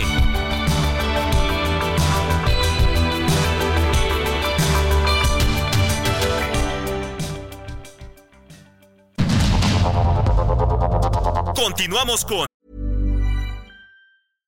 Everyone knows therapy is great for solving problems, but getting therapy has its own problems too, like finding the right therapist, fitting into their schedule, and of course, the cost. Well, BetterHelp can solve those problems. It's totally online and built around your schedule. It's surprisingly affordable too. Connect with a credentialed therapist by phone, video, or online chat, all from the comfort of your home. Visit betterhelp.com to learn more and save 10% on your first month. That's BetterHelp H E L P. Sergio Sarmiento y Lupita Juárez por el Heraldo Radio.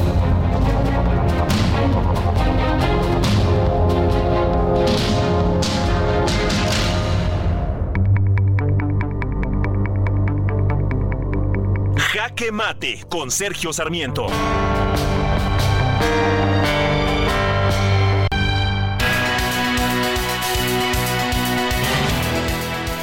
La Secretaría de Cultura del Gobierno de la República reconoció que su mudanza a Tlaxcala va bastante lenta. Apenas uh, faltan unos meses para que concluya este sexenio, sin embargo solamente hay 93 personas trabajando en la que supuestamente es la sede oficial de la Secretaría de Cultura allá en Tlaxcala. Por el edificio se paga una renta de 200 mil pesos mensuales, pero de los miles de trabajadores y empleados de la Secretaría de Cultura, solamente 93 están de hecho trabajando allá en Tlaxcala. La verdad es que esta mudanza de oficinas del gobierno federal a distintos puntos de la República ha resultado un verdadero fracaso. Recordemos que la Administración Pública Federal tiene cerca de 2 millones de trabajadores y empleados y bueno, pues mudarlos a todos sería una tarea que costaría muchísimo y que además ciertamente no nos daría un gobierno eficaz. En todos, en todos los gobiernos del mundo siempre hay una capital en que se reúnen todas las oficinas gubernamentales porque hay mucha correlación entre ellos pero pues en la cuarta transformación parece que es más importante pretender que se está haciendo algo que realmente hacerlo. Recuerdo que en enero del 2019 el entonces secretario de Educación Pública, Esteban Moctezuma, anunció que él y su oficina personal ya se habían mudado a la ciudad de Puebla bueno, resulta que ni siquiera terminó el sexenio como secretario de Educación Pública. Aquellas entidades que han contratado pagando con nuestro dinero oficinas en otros lugares del país, pues han mandado unas cuantas personas o han contratado localmente unas cuantas personas, pero siguen operando desde la Ciudad de México. Esta es otra de las promesas que no se han cumplido del gobierno federal y porque desde un principio se sabía que era imposible de cumplir. Simple y sencillamente no es posible eh, descentralizar de esta manera las actividades de la Administración Pública Federal. Yo soy Sergio Sarmiento y lo invito a reflexionar.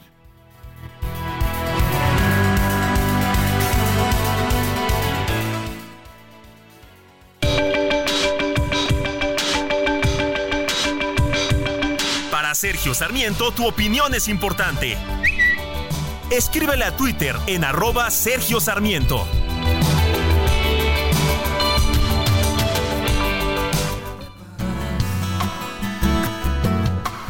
solo se me ocurre amarte.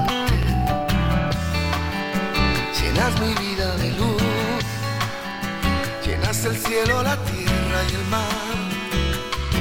Y a mí tan solo se me ocurre amarte. Existe un corazón no resista, niña, pero si lloras quiero que mis ojos sigan cada lágrima tuya. Y hasta que la pierda de vista, la miro a ella y te miro a ti. Usa mi alma como una cometa y yo muero de ganas de encontrar la forma de enseñarte el alma. Y solo se me ocurre amar. ¿Cómo hacer eso? Y solo se me ocurre amarte. Parece que que el ingeniero Adrián Alcalá, que supuestamente no habla con nadie, la pidió, pero bueno, parece que ahora sí habló con, con alguien. Ay, ahora sí que. Bueno, y solo ¿Cómo, decía el niño del Oxxo? Bueno, estamos escuchando, estamos escuchando a Alejandro Sanz. Yo insistía que había que ponerlo Guadalupe y nadie me quería hacer caso. ¿Cómo ves? Pero mira ya, ahí está. Y lo estamos disfrutando todos esta mañana. Ahí está. con un toquecito flamenco, con un toquecito andaluz. ¿Coincidencia? ¡No lo creo! Pues no, no lo creo. Y vámonos con Alberto García. Alberto, adelante. Muy buenos días. Adelante, Alberto.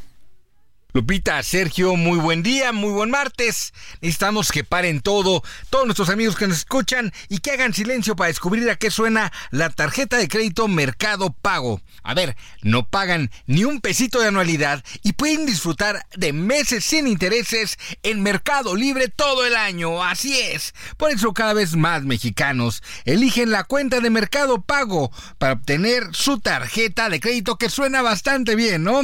Así que ya lo saben. Si esta joyita que acaban de escuchar los convenció como a mí, solo necesitan abrir su cuenta en Mercado Pago para pedir la suya. Que tengan una excelente mañana. Muchas gracias. Buenos días, Alberto.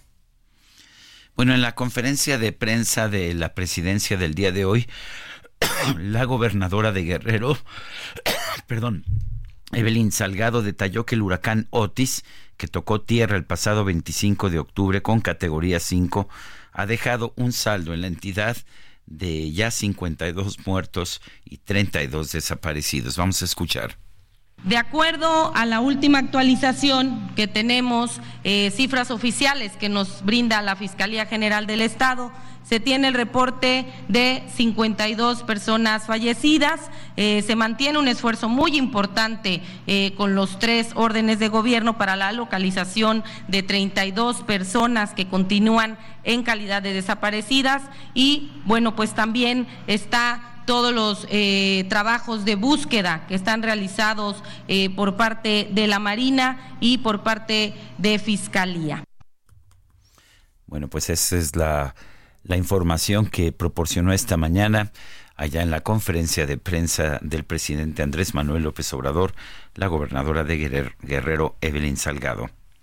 Bueno, en conferencia de prensa, el dirigente nacional de Morena, Mario Delgado, celebró el anuncio de los exmilitantes del PRI que buscan sumarse a su movimiento, especialmente porque aseguraron no estar en busca de cargos públicos. No sé por qué les han machacado tanto esto que pues eh, a lo mejor si alguien piensa ir por algún cargo público, pues ya les dijeron no. Misael Zavala, cuéntanos.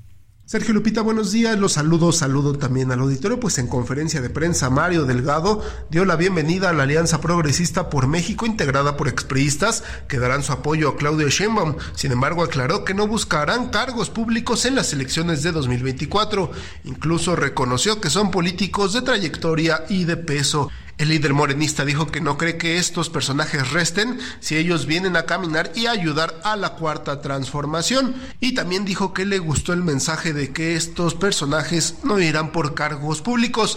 Delgado sostuvo que se necesita valor y un acto de congruencia con lo que uno cree y uno hace, pues los expristas se deslindaron de un partido que se extravió y del que no queda nada. En otro tema, el líder de Morena dio a conocer el calendario para presentar los nombres de todos los candidatos a cargos públicos con la finalidad de evitar tensiones entre los morenistas. El primer bloque de candidatos a senadores se dará a conocer este miércoles, mientras que el segundo bloque será en la primera semana de enero. En cuanto a los diputados, federales, Morena revelará los nombres de los candidatos en Baja California, Campeche, Chiapas, Colima, Guanajuato, Hidalgo, Morelos y Tabasco el día 27 de diciembre. El segundo bloque de candidatos a diputados federales se dará a conocer el 4 de enero y comprenderá los estados de Jalisco, Michoacán, Nayarit, Oaxaca, Puebla, Quintana Roo, Tamaulipas, Tlaxcala, Veracruz y Yucatán. El tercer bloque se revelará el 15 de enero para los estados de Aguascalientes, Baja California Sur, Chihuahua, Ciudad de México, Coahuila, Durango, Guerrero, Querétaro, San Luis Potosí, Sonora y Zacatecas.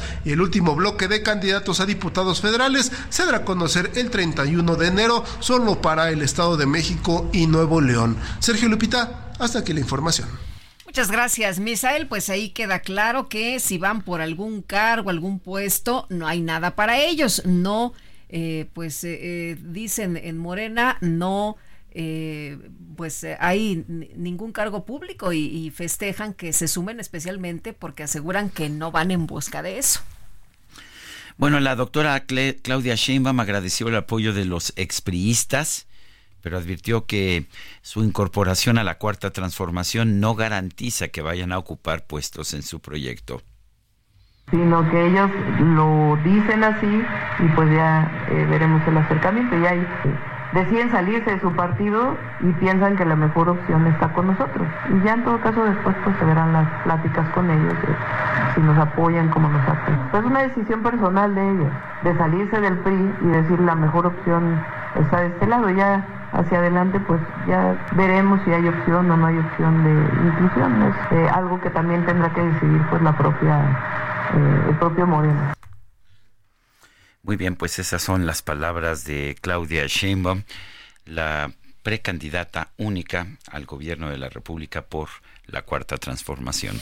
Que dice que va a platicar con ellos si es necesario, es lo que ha mencionado la doctora Sheinbaum. El presidente López Obrador señaló que Guanajuato requiere un tratamiento especial debido a que en ese estado ha incrementado el consumo de drogas. Sin embargo, pues la última encuesta nacional de adicciones es de 2016-2017. El, presidente canceló la del 2022. Efectivamente, se, se canceló y bueno, pues no tenemos información en estos momentos, pero vamos a platicar con Fernanda Rebollar. ella es abogada de México Unido contra la Delincuencia. Fernanda, muchas gracias por tomar nuestra llamada. Muy buenos días. Hola, muy buenos días, muchas gracias. Fernanda, preguntarte, ¿cómo ves la situación en Guanajuato y cómo escuchas estas declaraciones del presidente López Obrador de que hay que darle un trato especial al Estado porque es una de las entidades donde más consumo de, de drogas hay? Claro, mira, respecto a lo que ha señalado el presidente en cuanto al consumo de drogas, pues creo básicamente que es difícil hacer esas afirmaciones debido a que no contamos con una encuesta nacional de adicciones como las que se venían haciendo en años anteriores, que es la de 2016, 2017, 2011, 2008, incluso la de 2002. Y pues más que nada siento que en estas situaciones recientes, como lo que pasó el 16 de diciembre, de estas 12 personas que fueron eh, asesinadas en una posada genera únicamente que exista más criminalización hacia las personas que consumen cuando el presidente menciona que se tiene un vínculo entre estos entre estos asesinatos violentos y el consumo de drogas. Únicamente se logra criminalizar a las juventudes y se logra hacer estigmatizante todo este tema relacionado con el consumo de sustancias. Ahora, bien lo mencionaban, no hay una encuesta nacional y recientemente México Unido contra la Delincuencia ganó un amparo en el que se estaba reclamando esta omisión de realizar una encuesta nacional de adicciones y en el amparo la autoridad, que en este caso es el juez, determinó que el gobierno está obligado a generar esta información, porque justamente al no contar con información científica y basada en evidencia que permita crear políticas públicas, se llega a este tema de la estigmatización. A un lado no hay que dejar pasar que en Guanajuato hay un problema de violencia. Desde 2016 se ha registrado un aumento en los homicidios, tan solo en este año que va de enero a noviembre de 2023, se han registrado 3.355 homicidios, eso sin contar diciembre. Ahora, eh, no tenemos la encuesta nacional de adicciones del 2022, pero sí tenemos la del 2016 y 2017. Y lo curioso del caso es que el consumo de drogas en Guanajuato era inferior a la media nacional. Y el presidente dice que, que no hay consumo de drogas en Jalisco y era el estado con mayor consumo de drogas según la encuesta nacional de adicciones del 2016 y 2017. O sea que no tenemos cifras actualizadas, pero las que hay pues parece que el presidente ni siquiera se molestó en consultarlas antes de dar esta declaración. Claro, ese es uno de los más grandes conflictos, que no se registra bien la información y que el, que el presidente no hace estas manifestaciones basándose específicamente en esta encuesta que es de 2016-2017 y eso genera ciertas contradicciones en su discurso y a la vez su discurso siendo a nivel nacional produce este tema de la estigmatización en las juventudes y en cuanto al consumo y él relaciona específicamente el tema de la violencia en Guanajuato con el consumo siendo lo que usted ya venía mencionando, que en Guanajuato no se puede comparar el consumo con otras zonas del país. Por eso es necesario que se hagan estas encuestas, obviamente para observar la magnitud del problema e identificar las áreas de oportunidad para intervenir con políticas públicas acordes a las necesidades y realidades de cada estado.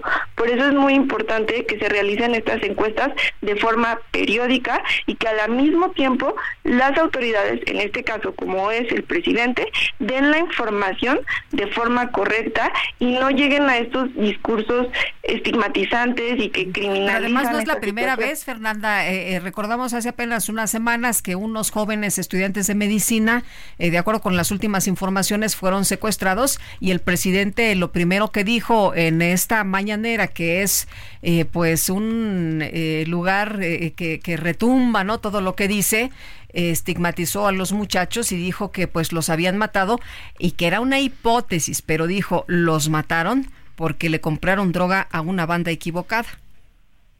Claro, eso es lo que venía pasando hace una semana. Ya van dos veces en este mes que se vuelve a repetir este discurso en el que se relaciona el consumo con eh, actividades e economías ilícitas y actividad criminal y esto únicamente es relacionar todo este tema con la estigmatización y esto también genera que no se lleguen a estas políticas públicas y que estas personas que son consumidoras se vean nuevamente relacionadas con el tema de la criminalidad, cuando en este caso ni siquiera es comprobable, ¿no?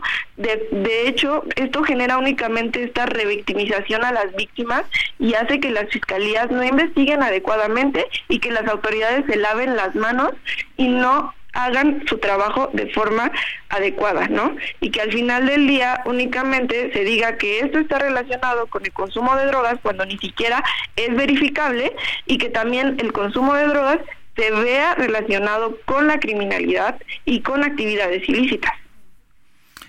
Bueno, pues yo quiero agradecerle, Fernanda Rebollar, abogada de México Unido contra la Delincuencia, por estos comentarios.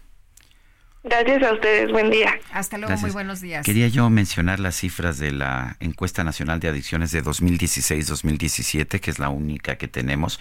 Decía el presidente que, bueno, que Guanajuato tenía más homicidios porque tenía más consumo de drogas. Según esta encuesta, el 9.6% de la población había probado drogas ilegales. El promedio nacional es de 9.9, o sea, está por debajo del promedio nacional. El presidente dijo que, por ejemplo, eh, eh, Jalisco no tenía ese problema de consumo de drogas. Pues resulta que Jalisco era el que mayor índice de consumo de drogas tenía en 2016-2017 con 15.3%, bastante superior al nivel de Guanajuato. En segundo lugar, Quintana Roo con 14.9%, cuyo índice de homicidios es bastante más bajo. Baja California en tercero con 13.5, Nayarit 12.3, Querétaro, que tiene uno de los índices de homicidios más bajos del país, 12.1, y Colima, 12%. Eh, Colima sí tiene el índice más alto de, de homicidios, o sea que no hay correlación entre el consumo de drogas, como dice el presidente, y la tasa de homicidios. Muy bien, pues vámonos, vámonos a un recorrido por el país. Empezamos con Juan David Castilla en Veracruz. Adelante, Juan David. Muy buenos días, Sergio Lupita, los saludo con gusto. Desde Veracruz comentarles que de noviembre a la fecha hay reporte de más de 80 personas desaparecidas en esta entidad, según cifras de la misma Comisión Estatal de Búsqueda. Por ello, resulta una burla para las víctimas que a nivel nacional hayan sido rasuradas las cifras correspondientes. Así lo denunció Sara González Rodríguez, integrante del colectivo por la Paz Jalapa, quien busca a su hijo Ivanjo Más González, visto por última vez el 14 de marzo de 2000 en la playa La Bamba, en el puerto de Veracruz. En conferencia de prensa realizada en el centro de Jalapa, la madre de familia adelantó que habrá protestas en la capital, así como en el puerto de Veracruz y otras ciudades de la entidad para exigir la creación de un padrón real de desaparecidos en el país. También comentarles que integrantes del colectivo Familiares Enlaces Jalapa colocaron 60 esferas con la fotografía de sus desaparecidos en un pino del Parque Benito Juárez en la zona centro de la ciudad de Jalapa previo a la Navidad. Carlos Aldaña Grajales, miembro de dicho grupo, señaló que los integrantes de colectivos de búsqueda pasarán otra triste Navidad por la ausencia de sus hijos, hijas, madres, padres, esposas, esposos y de otros familiares. Las personas colocaron por cuarto año consecutivo las esferas en memoria de sus familiares desaparecidos para recordar a las autoridades que están pendientes las investigaciones. Carlos Aldaña lamentó que autoridades federales hayan rasurado el padrón de desaparecidos a nivel nacional para reducir los presupuestos destinados a la búsqueda de sus seres queridos. Él busca a sus hijos Carla Nayeli Saldaña Grajales y Jesús Alberto Estrada Martínez, quienes tenían 20 años cuando desaparecieron aquel 29 de noviembre de 2011 en la ciudad de Jalapa. Este es el reporte desde Veracruz. Sergio y Lupita, excelente día. Hola, ¿qué tal? Muy buenos días. A cuatro años de la desaparición de los hermanos Camarena, José de Jesús, Tonati, Osvaldo Javier y Ernesto, cuando viajaban rumbo a Ocotlán en el año 2019, justamente en diciembre, aún está pendiente la audiencia de juicio oral de los dos presuntos responsables y su madre, Guadalupe Camarena, pide que el juzgado de control y oralidad de Ocotlán atienda a estas garantías procesales. Además de los cuatro jóvenes, también Lucero, hermana de ellos, está desaparecida desde el 6 de junio del 2016 y ella fue vista por última vez en la carretera Chapala y Periférico en la zona metropolitana de Guadalajara. En el caso de los hermanos, fueron detenidos por una presunta revisión de rutina por policías municipales de Ocotlán, quienes se presume los privaron de la libertad, un caso de desaparición forzada. Ahora vamos contigo, Karina, hasta Nayarit. Muy buen día para todos. Sergio Lupita, a pocos días de la celebración de Nochebuena y Navidad, una persona identificada como Víctor Manuel Cerón Naranjo, de 43 años de edad, decidió quitarse la vida y saltar del puente superior de la colonia 2 de agosto de Tepic. Era vecino del fraccionamiento Vistas de la Cantera y su cuerpo fue descubierto debajo del puente, a un costado de las vías del tren, por vecinos que dieron aviso a la policía a través del servicio telefónico del 911. Vestía una sudadera y camisa en color azul, pantalón de mezclilla y tenis negros con gris. La policía municipal acudió como primer respondiente y junto con elementos de rescate constataron que el hombre ya no presentaba signos vitales, pero tenía diversas lesiones. El diagnóstico preliminar reveló que presentaba una herida contusa de 20 centímetros en el cráneo. Una mujer que se identificó como esposa del fallecido aseguró que este había dejado una carta en la que se despedía de ella, alegando tener problemas de dinero y deudas. A pesar de este testimonio, las autoridades iniciarán la carpeta de investigación 07857 por el delito de homicidio. Autoridades en Nayarit reforzaron su campaña de salud mental, sobre todo para atender a personas en estas temporadas en las que existe propensión a padecer crisis emocionales. Si sufres o conoces a alguien que necesita ayuda, puedes llamar al número de atención telefónica línea de la vida 800 911 2000. Funciona las 24 horas de los 360 65 días del año a nivel nacional y los especialistas pueden acompañarte de manera personalizada dando seguimiento a tu necesidad hasta la conclusión de la misma. Esa es la información desde Nayarit. Son las 9 de la mañana con 54 minutos. Eh, vamos, a, vamos a otro tema. El gobierno de Durango eh, el gobierno de Durango, ante la desaparición de ocho personas de nacionalidad ecuatoriana allá en, ah, en ese estado, afirma eh, que pues que no que no tiene información sobre el paradero de estas personas. Dice que se están haciendo las investigaciones respectivas. Desde el pasado 12 de diciembre la embajada de Ecuador solicitó a la fiscalía de Zacatecas intervenir en la búsqueda de dos mujeres dos hombres y cuatro niñas migrantes en tránsito hacia los Estados Unidos. Dicen las autoridades de Zacatecas que la geolocalización de un teléfono de estas personas señala que eh, se encontraban en el estado de Durango. El estado de Durango dice que no tiene información sobre este tema. Vamos a una pausa y regresamos.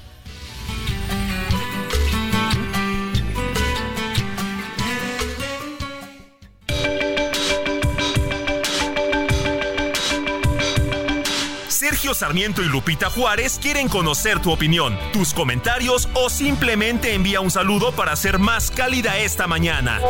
Envía tus mensajes al WhatsApp 55 20 10 96 47.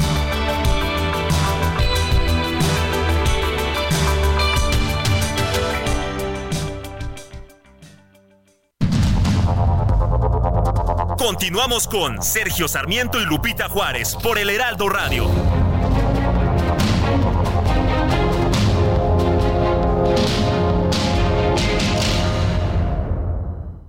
Redefinimos tu concepto de una Subinfinity QX60 con 36 meses sin intereses o bono de hasta 130 mil. Infinity Black por 5 años, mantenimiento por 3 años, más In Touch Service por un año. Descúbrelo en Infinity Polanco, Calzada General Mariano Escobedo 476, Anzures. Teléfono 5590 357748. Válido del 1 de diciembre de 2023 al 2 de enero de 2024. Car promedio del 10.5% sin IVA para fines informativos. Consulta www www.infinity.mx diagonal promociones.html.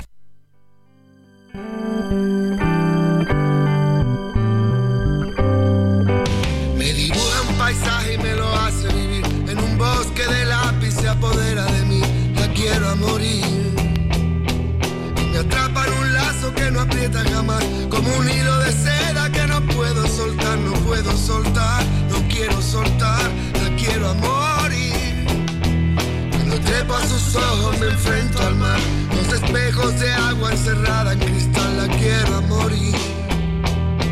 Solo puedo sentarme, solo puedo charlar, solo puedo enredarme, solo puedo aceptar ser solo suyo, tan solo suyo, la quiero a morir. Conocer La quiero a morir. Aquí es acompañado Alejandro Sanz por Jarabe de Palo. ¿Te gusta? Bueno, y vámonos, vámonos a los mensajes, si les parece bien. Buenos días, Sergio Lupita. Ante todo, mis mejores deseos para el próximo año. Espero seguir, como siempre, escuchándolos desde temprano. El día de hoy les comento, es muy importante esta noticia, ya que como es del dominio público, las vacunas de Pfizer empezarán a vender en las farmacias San Pablo y del ahorro. La súplica es para las clases económicamente solventes, como la media y alta, para que no adquieran la vacuna para que, como dicen, ya saben quién, la compren y se vacunen primero los pobres. Doctor Santoyo de Santa María la Ribera. Dice otra persona, qué bueno que algunos priistas se vayan a, a Morena. Esto indica que Morena se va a llenar de lo que tanto han criticado, ladrones, traidores, neoliberales. Con esto se demuestra que Morena no es tan limpia como pregona y a su vez el PRIAN se limpia. Un abrazo y felices fiestas, Rosa Pérez. Bueno, y vámonos con Mónica Reyes, que ya está con nosotros aquí en la cabina. Moni, ¿cómo estás? Muy buenos días. Buen día. Ay, te vi ayer en la posada, mi Moni. Qué guapísima, muy guapísima. con mucho frío, una chamarra. Y, sí, sí. Y el saquito lindo, ¿no? Sí, muy Siempre. bonito. No nos sacamos nada. En No, ah, qué caray. Yo creo que no ponen mi nombre. ya hice el reclamo. Dije, a ver, ¿qué pasó, no? Pero Nah, bueno. qué barbaridad. Estuvo divertida, estuvo bien. Qué animosa. bueno, qué bueno. Pero aquí andamos, mis queridos Lupita y Sergio, porque les vengo a platicar que todo, todo lo que tiene la Casa de Moneda, fíjense, las medallas por los 100 años del zoológico que están verdaderamente increíbles. Les platico que esta colección ha tenido una gran aceptación y demanda, por lo que las fechas de venta ya se anuncian en las redes sociales de Casa de Moneda de México. Los invito a que estén pendientes y que chequen toda la información en su Facebook como arroba Casa de Moneda MX, Instagram arroba Casa Moneda Mex y ex arroba Casa de Moneda MX. Ay, que no hay pierde, ya saben cómo poder checar todas las increíbles medallas que tienen, pues Casa de Moneda. Muchas gracias, al ratito nos vemos. Gracias, Moni, buenos días. Bueno, pues es ah, Mónica Reyes, son las 9 de la mañana, 9 de la mañana con 4 minutos. Y bueno, pues vamos a vamos a, a la micro, ya se acerca la micro deportiva. Y bueno, pues ya está llegando aquí.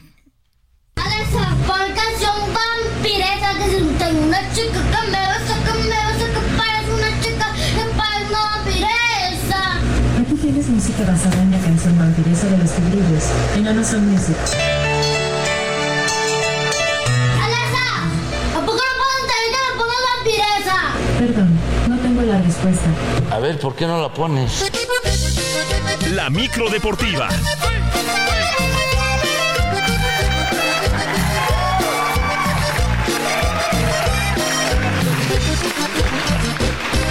Una chica que me gusta, que me encanta, que me atrapa, me fascina porque es una vampiresa. Una chica que me gusta. Ya desatados aquí en la micro deportiva, mi querido Sergio. Muy bien, pues para eso es la micro, ¿no? Para eso es la micro. En modo que esté atada. Ah, yo pensé que para los deportes de la micro deportiva, pero buena música también. Pura pachanga, mi querido Julio. ¿Cómo estás, Lupita, Sergio, amigos del auditorio? Qué placer saludarles, muy buenos días. Eh, tenemos al cacharpo enamorado. Al cacharpo enamorado, eh, alguien vio por ahí y anda, bueno, distraído de todas sus labores. Eh, lavó media micro nada más en la mañana antes de salir. Oye, pues es que ¿quién va a poder lavar la micro con esta música? ¿O le lavas o le Eh, bailas? Eso sí, eso sí, tienes toda la razón, eso sí tiene la- toda la razón. Y entonces bailando solamente le vamos a dar medio sueldo el día de hoy.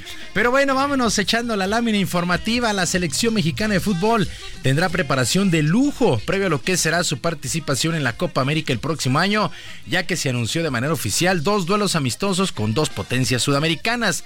Para el día 5 de junio, el tricolor que dirige Jaime Lozano se medirá a su similar de Uruguay y el 8 contra Brasil, todavía en sedes por definir. Se espera que la actividad arranque desde el mes de enero con juegos contra equipos en Sudamérica y en marzo. Y en marzo buscará el título de la Final Four de la Nations League. Pues así las cosas, México enfrentará a Uruguay y a Brasil. Mientras tanto, bueno, todo esto se anunció en la reunión de dueños, se llevó a cabo la reunión de dueños del fútbol mexicano para hacer un balance de lo que ha sido este 2023 y lo que viene a corto y mediano plazo. Entre los temas que se tocaron en las instalaciones en Toluca, destacaron el apoyo y continuidad al fútbol femenil, el apoyo para la detección de jóvenes talentos, apoyo a la selección nacional y autonomía de la comisión de arbitraje para que sea un organismo autónomo, mientras que le copiarán a la NFL con el tema del VAR y con las revisiones. Al respecto habló Juan Carlos Rodríguez, comisionado de la Femex Food. Queremos que nuestro VAR pueda unificar criterios y por ende reducir las polémicas constantes, por lo que estamos iniciando el proceso de centralización del VAR con un centro de operaciones en Toluca, emulando las mejores prácticas de las ligas deportivas del mundo. Y por último, vamos a hacer públicos los audios del VAR a partir del próximo torneo con el objetivo de fortalecer la transparencia de las decisiones arbitrales. Pues exactamente como lo escuchó, todos en el estadio van a poder escuchar qué es lo que se señaló por parte del VAR. Así es que, eh, pues a copiarle allá a la NFL, holdings, fueras del lugar, en fin, todo, todo lo que tenga que ver con el VAR. Lo van a conocer desde el sonido local. Me parece una buena decisión. Además, se confirmó el calendario de lo que será el torneo de clausura. Estará arrancando el próximo 12 de enero con el duelo entre los Gallos Blancos del Querétaro y los Rayos del Necaxa. Así las cosas con el fútbol mexicano. Y con un video publicado en redes sociales, la directiva de los Esmeraldas de León confirmó la salida de Nicolás Larcamón como su director técnico y luego de caer apenas en su primer juego del Mundial de Clubes, Larcamón dirigirá ahora al Cruzeiro allá en Brasil. Y malas noticias, malas noticias para el delantero mexicano Raúl Jiménez, ya que fue suspendido tres juegos tras su expulsión el pasado fin de semana en el duelo entre el Fulham y el Newcastle. Jiménez golpeó en el rostro al jugador del Newcastle, Sheehan Longstaff, en la disputa de un balón, por lo que vio la tarjeta roja y este martes se dio a conocer la sanción. Tres duelos, por sí, pues lo que necesita Raúl Jiménez es continuidad, pues se va tres juegos, tres juegos suspendidos allá en la Premier League. Y se llevó a cabo la ceremonia del Premio Nacional del Deporte 2023 en Palacio Nacional de manos del presidente López Obrador. Destacaron la arquera Alejandra Valencia, el taekwondoín Carlos Sansores, el entrenador Eddie Reynoso, que por cierto fue acompañado por su pupilo Saúl El Canelo Álvarez, el paranadador Arnulfo Castorena y la selección de béisbol que logró el tercer lugar en el Clásico Mundial. Por supuesto, el más asediado fue el jardinero de esta selección, Randy Arozarena. Incluso al recibir su diploma, el presidente hizo la clásica posición de cruzar los brazos como el jugador en grandes ligas. Sí, el Clásico Mundial se vivió una emoción eh, grande, eh, el país completo estaba mirándonos a ver, una gran actuación por todo, todo mi equipo, el colectivo técnico hizo un gran trabajo creo que le dimos un alegrón al pueblo, no fue el mejor, eh, el mejor resultado, quisimos quedar primero, pero el tercer lugar es un primer paso de un gran comienzo. También fueron reconocidos Blanca Casale como árbitro de la NBA, del básquetbol de la NBA, además de Jorge Luis Martínez en el patinaje de velocidad, la Secretaría de la Defensa Nacional como apoyo al deporte. Pues felicidades, se entregó el Premio Nacional del Deporte. Por cierto, en esta, en el marco de esta ceremonia, la directora general de la CONADE, Ana Gabriela Guevara, se mantuvo en la postura de no entregar recursos a los deportes acuáticos, al señalar que la comisión reorganizadora que puso la Federación Internacional de la Disciplina es ilegal. Además, aseguró, pues prácticamente como la canción, no se va, no se va de su cargo y, creo que hemos hecho un gran trabajo como para descuidarlo, como él lo ha referido tantas veces, ¿no? En la ambición de, seguir buscando puestos por puestos y no estoy en esa sintonía. Creo que vale la pena culminar el proyecto y ya veremos qué hay para el futuro. No me, no me obsesiona ni tampoco estoy eh, en, el, en el tenor de, abandonar este, este momento del deporte mexicano y creo que París puede marcar un, un parteaguas importante. ¿Cómo no va a ser el dinero la felicidad? Pues así las cosas con eh, pues Ana Gabriela Guevara, la directora general de la CONADE. Eh, bueno, no, no va a dar recursos económicos a los deportes acuáticos, pero tampoco pone fin a, este, a esa problemática con Kirill Todorov, que fue pues acusado de malversación de fondos, pues así las cosas, con la que ha sido calificada la peor, la peor eh, pues eh, política en esta administración en este año, por lo menos así lo dicen las encuestas Ana Gabriela Guevara. Y de manera contundente, el mariscal de campo Aaron Rodgers señaló que no verá actividad en este 2023 con los Jets de Nueva York debido a que no se encuentra al 100% luego de su lesión.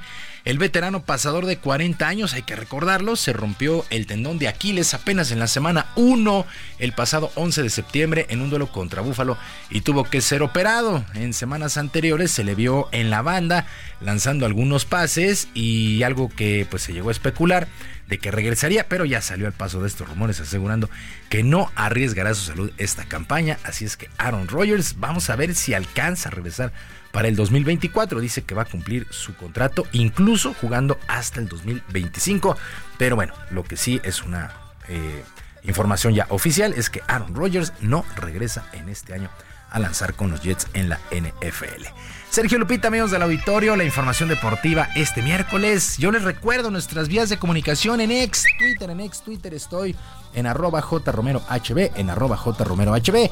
Además de nuestro canal de YouTube, El Barrio Deportivo, El Barrio Deportivo, en el YouTube de lunes a viernes a las 7 de la noche, con mucha diversión y mucha información. Que tengan todos un extraordinario día.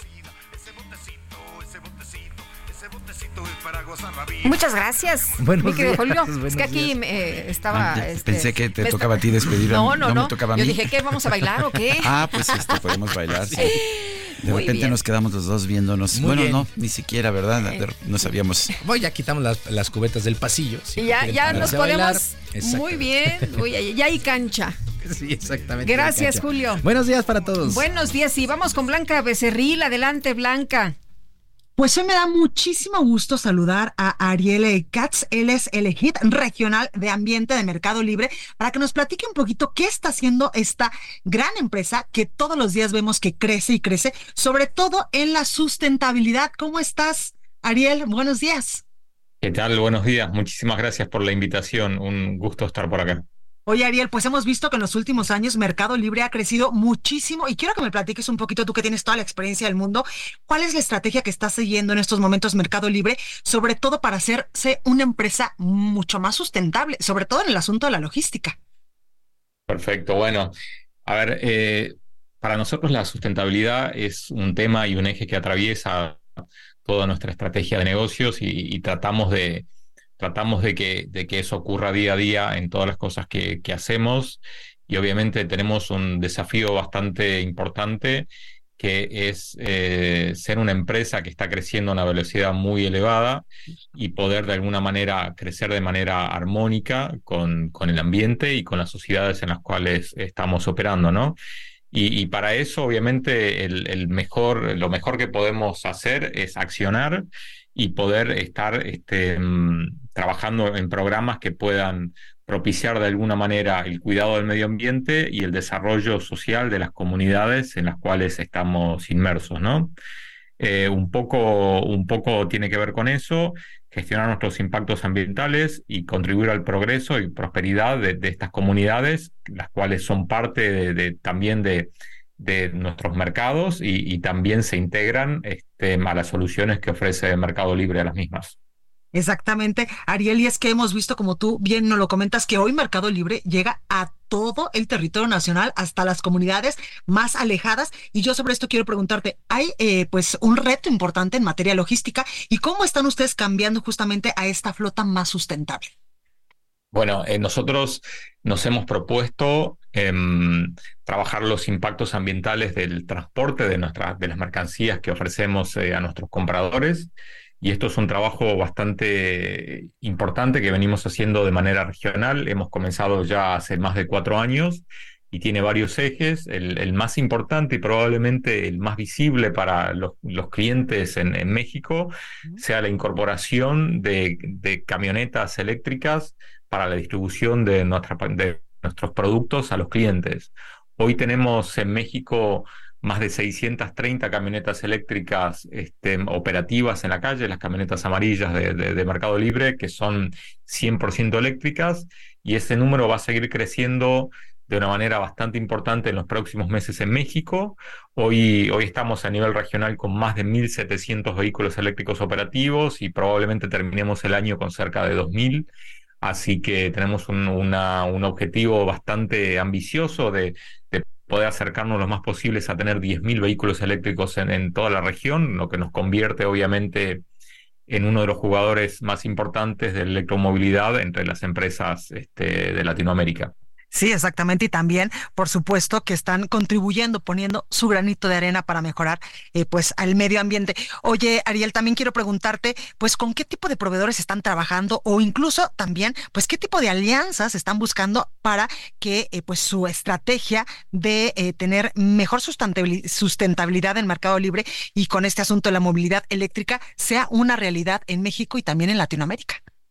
Bueno, a ver, eh, avanzar hacia un transporte más sustentable es un desafío bastante sistémico, ¿no?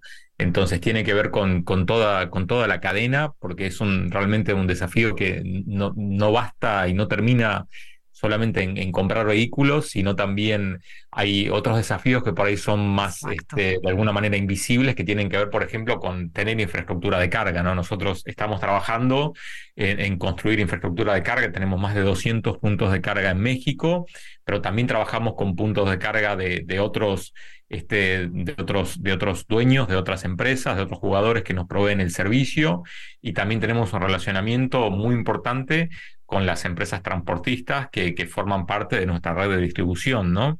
Y además, como, como sabemos que con esto no es suficiente, otra cosa que, que estamos haciendo es crecer en la innovación buscando nuevos partners. Estamos trabajando en, en, un estudio de, de, innovación con una agencia estadounidense que se llama New Lab, en la cual estamos trabajando en nuevas tecnologías de transporte de última milla bajas en carbono para poder eh, eh, disponibilizarlas en Latinoamérica. Esto es con startups de, Europa, startups de Estados Unidos, startups de Latinoamérica.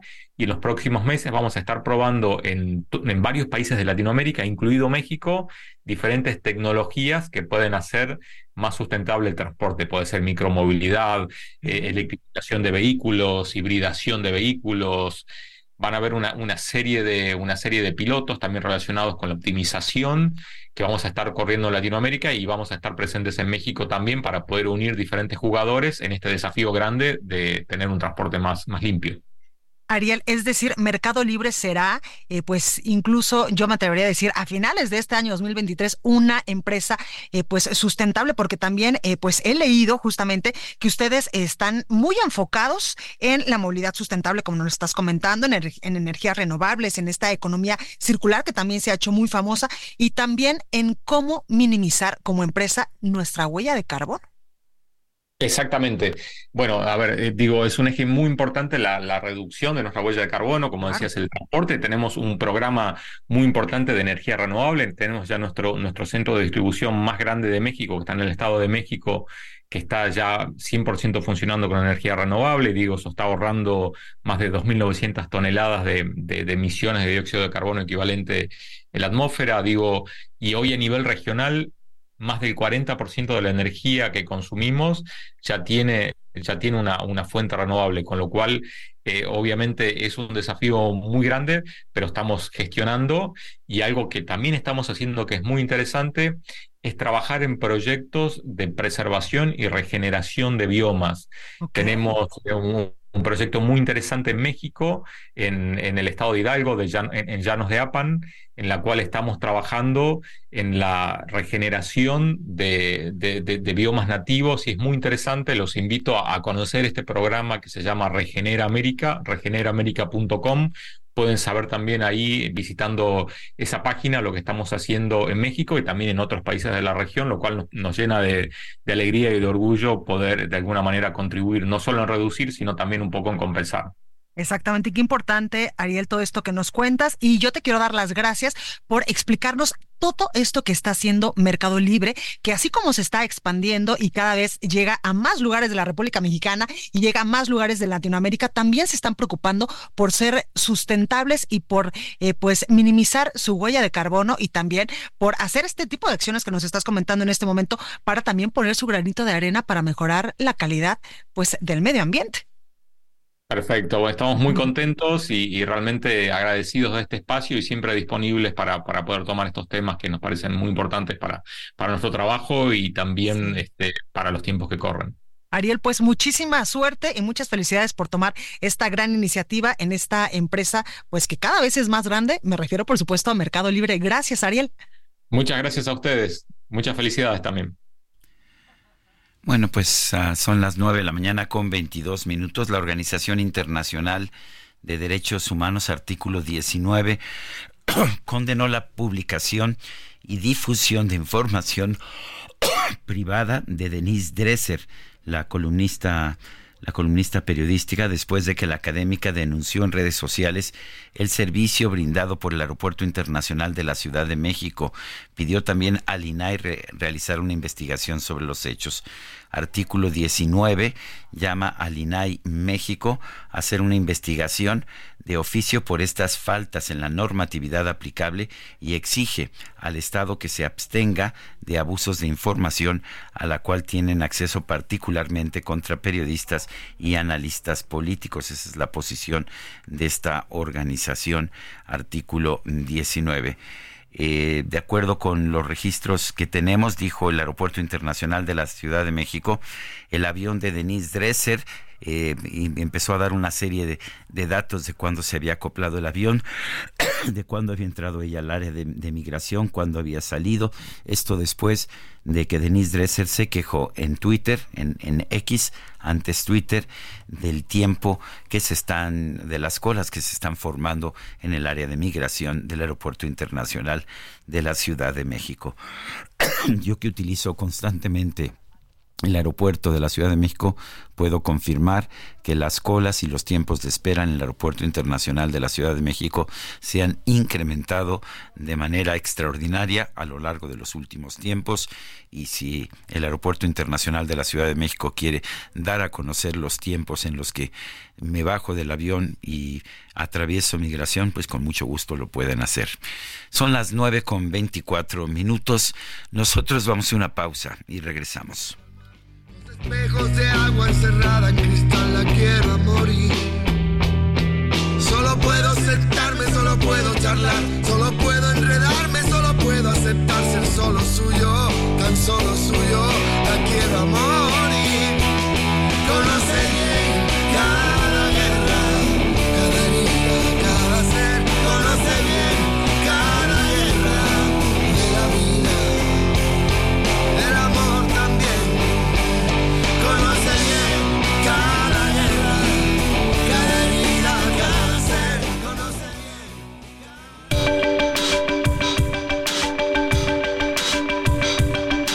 Sergio Sarmiento y Lupita Juárez quieren conocer tu opinión, tus comentarios o simplemente envía un saludo para ser más cálida esta mañana.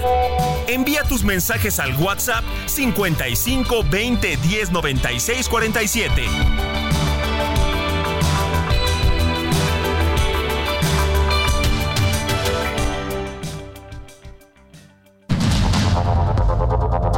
Continuamos con Sergio Sarmiento y Lupita Juárez por el Heraldo Radio.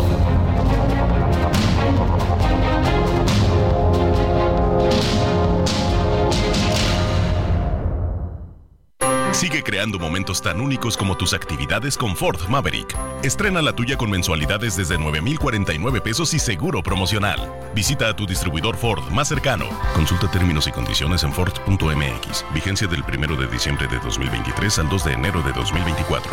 Nacidos Ford, nacidos fuertes.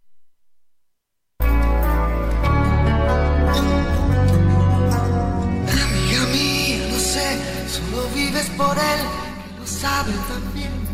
Pero él no te ve como yo, suplicarle a mi boca que diga que me ha confesado entre copas, que es con tu piel con quien sueña de noche y que enloquece con cada botón que te desabrochas pensando en sus manos.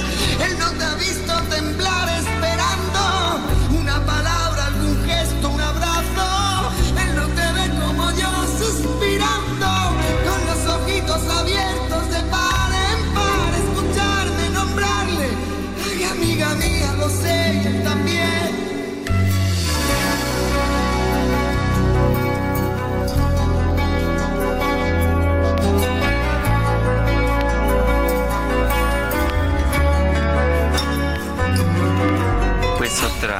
canción, otro éxito de Alejandro Sanz que a mí me gusta mucho. Esto se llama Amiga Mía. Quiera mandar en el alma y la libertad que es lo que a él le hace falta. Llenarte los bolsillos de guerras ganadas. Bien, y vámonos con más esta mañana. Mi querido Sergio ya está con nosotros. Mónica Reyes, adelante, Moni. Muy buenos días otra vez. Buenos días otra vez. Estoy disfrutando, Alejandro Sanz. Qué a mí bueno. me gusta. Y esta es preciosa, ¿sí o no? Estoy 100% de acuerdo, amiga mía. Amiga mía, ya sabes. Bueno, pues, ¿qué les vamos a decir hoy, 20 de diciembre, que esta temporada disfrutemos las promociones exclusivas que te ofrecen tus tarjetas de débito y crédito Citibanamex. Aprovecha descuentos y meses sin intereses. ¿Para qué? Para comprar tus regalos. Ya falta poco, ¿eh? Conoce más en citibanamex.com diagonal promociones. La vigencia al 31 de diciembre del 2023. CAT promedio 85.1% sin IVA. Calculado el 27 de julio de este 2023 y vigente al 27 de enero del 2024. Gracias. Gracias, Moni. Muy buenos días. Y cuando son las 9 de la mañana con 33 minutos, vámonos, vámonos a, a un resumen de la información.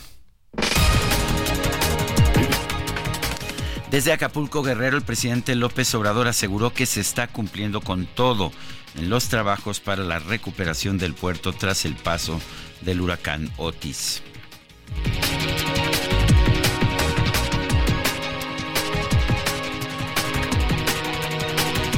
Que nos brinda la Fiscalía General del Estado.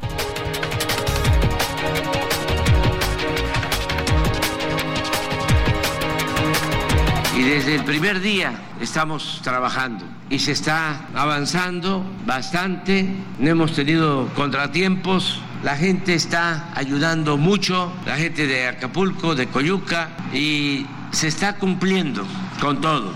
Ahora van ustedes a conocer sobre lo realizado hasta esta fecha y vamos a estar informando periódicamente para que pronto, muy pronto, se logre la recuperación, el renacimiento de Acapulco, que es el objetivo principal, atendiendo desde luego de manera preferente a la población.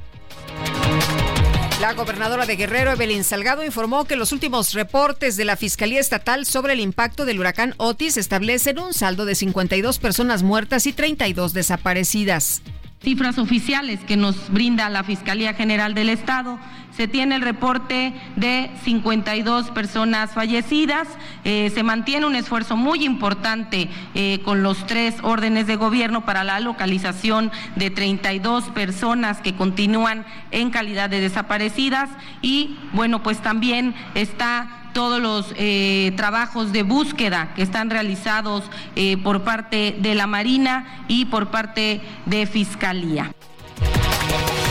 Través de X, la alcaldesa de Cuauhtémoc, Sandra Cuevas, felicitó a su homólogo de Coajimalpa, Adrián Rubalcaba, por ser el nuevo coordinador de la Alianza Progresista por México.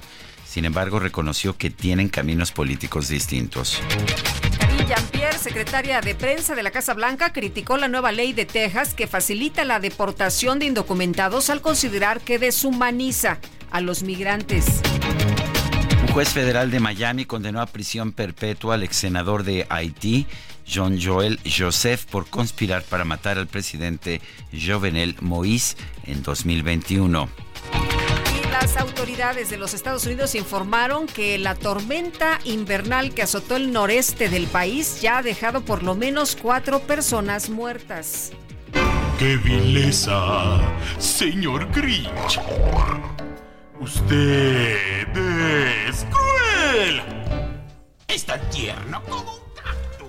Y sus venas Pues hasta que hacen algo bueno allá en Alexa, no sabía yo esto, pero mira, de- todos los días aprende uno algo nuevo. Distintos usuarios de redes sociales descubrieron que el asistente virtual Alexa cuenta con una función especial para las personas que odian la Navidad. Esta entra en funciones cuando se le pide que active el modo Grinch. De esa forma, Alexa comienza a decir algunas frases de este famoso personaje creado por el escritor y caricaturista estadounidense Theodore Seuss Geisel, conocido como Dr. Seuss. En verdad le tengo pavor. Alexa, activa el modo Grinch. Aquí tienes el modo Grinch. No, no estoy de humor para hacerte caso. Esta temporada me pone mal, mal. ¿Quieres Sí. escuchar otro? ¿Sí? Ok. Sí, pídeme más, más. La avaricia más termina. De acuerdo. Ya que me lo pides, improvisaremos. Odias la Navidad y vas a robarla. Proteger la Navidad es un final asqueroso, muy comercial. ¡Acción! Ok. ¿Quieres escuchar otro? No, gracias. No, gracias. Bueno, vamos a otros eh, temas. Fíjese usted que la organización Causa en Común informó que en 2023 contabilizó al menos 427 masacres y detalló que los tres estados con más casos son Guanajuato, Zacatecas y Guerrero. Marilena Morera, presidente de Causa en Común, ¿cómo estás? Qué gusto saludarte esta mañana. Muy buenos días. Buenos días, Lupita. Me da mucho gusto saludarte a ti, a Sergio y a todo su auditorio. Eh, María Elena, ¿cómo ves la situación, esto que está ocurriendo en el país? El presidente había dicho que en México ya no había masacres, que se habían terminado, que esto ocurría en los sexenios anteriores. Y bueno, lo que estamos viendo ahora, pues la verdad es que ha preocupado mucho en todo el país. Eh, no ha terminado la violencia y los hechos de Guanajuato, allá en Salvatierra, pues la verdad, la verdad de las cosas es que han indignado a toda la sociedad. Así es, Lupita, muy lamentable. Me parece que este es un recordatorio de la fractura que existe entre ciudadanos y autoridades. Eh, las masacres han ocurrido en México desde hace muchos años. Sin embargo, pues la respuesta del presidente ha sido gravísima, ¿no? En este caso, como en muchos otros, el presidente se burla de las masacres, eh, cuestiona a las víctimas, así como en años anteriores culpaba a Felipe Calderón. Eh, realmente es una tristeza lo que nos pasa y por eso es que en Causa en Común decidimos a partir del 2020 hacer un recuento de todas las atrocidades que se cometen en, en el país, entre ellas las masacres, y este año tenemos que cada 19 horas se comete una masacre. Nosotros lo tenemos definido como el asesinato de tres o más personas. Eh, dice el presidente que estas masacres son producto del consumo de drogas. ¿Qué piensas? Pienso que está completamente equivocado. Eh, no es el consumo de drogas, es la lucha entre cárteles y es la impunidad que existe en el país por la cual cualquiera se atreve a matar. Eh, como bien mencionabas tú en tu columna, Eh, los muchachos no estaban drogados ni iban por drogas, al igual que como se burló de los muchachos eh, de Celaya, los estudiantes, los cinco estudiantes que mataron en Celaya en días anteriores, el presidente está completamente equivocado. Marilena, eh, se ha recordado mucho lo que ocurrió allá en Salvarcar, en eh, Villas de Salvarcar, si no mal recuerdo, en Ciudad Juárez, allá en Chihuahua, hace unos años, en el gobierno de Felipe Calderón, que inmediatamente él andaba en una gira, ocurrieron estos hechos tan lamentables también, donde asesinan a unos jóvenes que también estaban en una fiesta. Y bueno, eh, lo, primero que dice es que pues eh, era un pleito, ¿no? Entre ellos, que se, que se mataban entre ellos, prácticamente los criminaliza. Y ahora el presidente lo que dice inmediatamente ya no es culpa de Calderón, pero ahora dice que es un tema de drogas. Prácticamente es lo mismo. Fíjate que sí, efectivamente hay muchas similitudes. Ambos estaban en, en, una fiesta y entran y los matan. En el caso de Villas de Salvalcar fueron 15 jóvenes, ahora 11 y 14 heridos. Pero me parece que hay una gran diferencia. Eh, sí, Felipe Calderón eh, de principio los criminalizó, sin embargo, inmediatamente fue a, Ciudad Juárez. Eh, con todo el costo político que tuvo en ese momento eh, su, su reunión con las familias de las víctimas que le increparon. Sin embargo, implementó una estrategia, si ustedes recuerdan, era algo como este Todos somos Juárez, en el que sí llegó la Policía Federal y el Ejército para controlar la situación de seguridad, para evitar las extorsiones. Sin embargo, también entró la Secretaría de Salud, de Desarrollo Social, de Educación.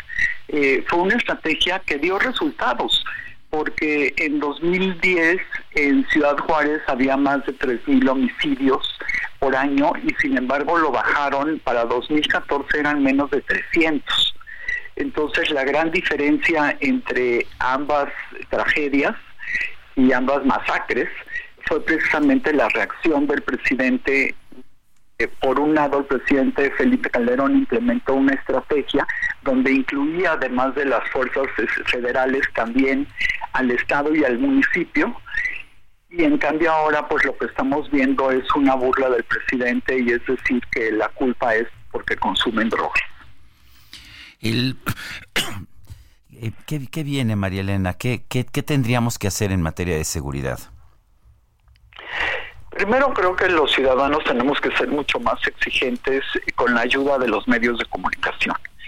Además de esto, se requiere que los estados trabajen con la federación independientemente de que sean de diferentes partidos políticos. En aquella época el, el gobierno federal era del PAN, pero ustedes recordarán que el estatal era del PRI, de todas formas trabajaron juntos. Eh, se requiere la coordinación, pero la coordinación con una estrategia y con dinero. Eh, definitivamente se requieren recursos para los estados que las fiscalías investiguen los hechos delictivos, que en primera instancia los homicidios son un delito de, de, estatal, sin embargo, al ser con armas de uso exclusivo del ejército pasa a ser un delito del orden federal. Entonces, tienen responsabilidades la Fiscalía de los estados y también tienen responsabilidades la Fiscalía General de la República. Yo no sé tú, Sergio Lupita, si han visto al fiscal, pero el, el señor Hertz Manero yo no lo he visto por ningún lado durante meses. Entonces creo que tienen que cambiar muchas cosas para empezar a tener una estrategia y poner indicadores reales que nos digan que vamos mejor. Muy bien, pues Marilena, muchas gracias por platicar con nosotros. Muy buenos días. Al contrario, muchas gracias a ustedes, Sergio gracias. Lupita. Felices fiestas a ustedes y a todas las personas que los escuchan. Gracias. Muchas gracias. Un abrazo. Muchas felicidades. Son las 9 de la mañana con 44 minutos. Redefinimos tu concepto de una Sub Infinity QX60 con 36 meses sin intereses o bono de hasta 130 mil pesos. Infinity Black por 5 años, más mantenimiento por 3 años, más InTouch Service por un año. Descúbrela en Infinity Pedregal, Avenida Insurgente Sur número 1355, Jardines del Pedregal. Teléfono 5555-2853-44. Válido del 1 de diciembre de 2023 al 12 de enero de 2024. Kilómetro. CAT promedio del 10.5% sin IVA para fines informativos. Consulta www.infinity.mx promociones.html.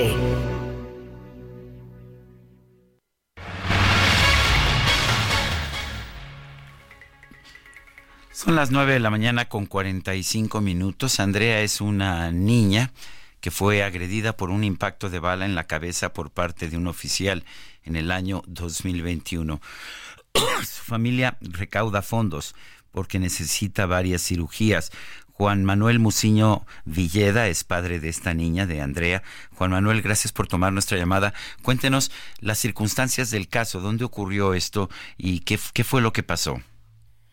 Sí, muchas gracias Sergio y Lupita. Gracias auditorio. La verdad es que este pasó esta situación en, este en el Estado de México y la verdad nos salió un policía del Estado de México y nos disparó, atentó con nuestra vida y, y, y la- lamentablemente mi niña fue la que la que recibió el impacto de bala a la altura de la cabecita y de ser una niña normal pues a- es una niña con discapacidad. Entonces pues recurro a, ustedes, a su a su apreciable auditorio a, a ver si nos pueden apoyar con con, con y, pues que nos brinden una, un apoyo. Yo sé que, que la, la, la situación pues no está como para para este pues muy muy bien económicamente, ¿no? Pero buscamos y a, a tratarnos de acercarnos y, y ver la forma de, que nos brinden un apoyo. Entonces ella requiere ciertas cirugías, este una neurotización, este corneal, gracil, una gracilis y, y una un trasplante de córnea. Entonces, entonces este pues la verdad es que ya ya no tenemos de dónde de dónde más obtener recursos. Que perdimos casa, yo perdí trabajo hace dos años y medio que no tengo trabajo y solamente tenemos el ingreso de, de mi esposa. Entonces, pues con una nena con discapacidad pues es algo algo este complicado, ¿no? Con, con la situación actual económica. Don Juan Manuel, cuéntenos, eh, ¿ustedes iban eh, en, eh, en un auto? ¿En qué en qué lugar pasaron los las cosas, los hechos estos que nos está describiendo? En el municipio de San Vicente Chicoloapan iba yo a bordo de mi camioneta con, con mi niña pequeña de, de 8 años en ese entonces y este nos nos topamos de frente con un, un vehículo en el cual viajábamos una un, masculino. Yo la es que desconocía que fuera un policía de- del Estado de México y él este se baja nos nos este amenaza de, de muerte eh, golpeó el vehículo y, y, este posteriormente yo le di paso me hice de reversa había otros vehículos que estaban detrás de nosotros y este cuando quedó ventanilla con ventanilla nos este me volvió a amenazar de muerte y sacó su arma la detonó y la bala impactó a, a la altura de la cabeza de mi niña entonces íbamos en una una camioneta y perdí la camioneta perdí coche perdí este casa y perdí ahorros que, que por no eran muchos no pero ¿El, así el fue la el policía fue detenido? Sí, él se da la fuga en cuanto nos dispara, se da la fuga, gracias a Dios, este, estaba una ambulancia cerca del municipio y llegó otra patrulla, la verdad es que él nos dispara a 10.30 de la mañana, 10.32 lo detienen, él está en prisión en el Estado de México, estamos llevando un tema legal con él, este, pero él ya de plano dijo no voy a pagar, si háganle como quieran y como al parecer no hay ley que, que, que lo obligue a pagar, este no ha sido este, sentenciado todavía estamos en, en espera de la sentencia. Estamos en, en el en el tema legal estamos en la, última parte que es este alegatos y para juicio oral. Está muy avanzada la situación pero la verdad es que los abogados que teníamos que que, que eran este particulares la verdad es que nos abandonaron nos nos dejaron do- votados no me avisaron este igual pues es, es algo de, de impotencia y, y y pues tristeza no porque éticamente pues sabían la situación de mi niña y, y no fueron con, con con con este con la ética de decir te voy a dejar o te voy a abandonar no no no Don Juan este, Manuel. ¿de qué manera puede apoyar la gente y en dónde?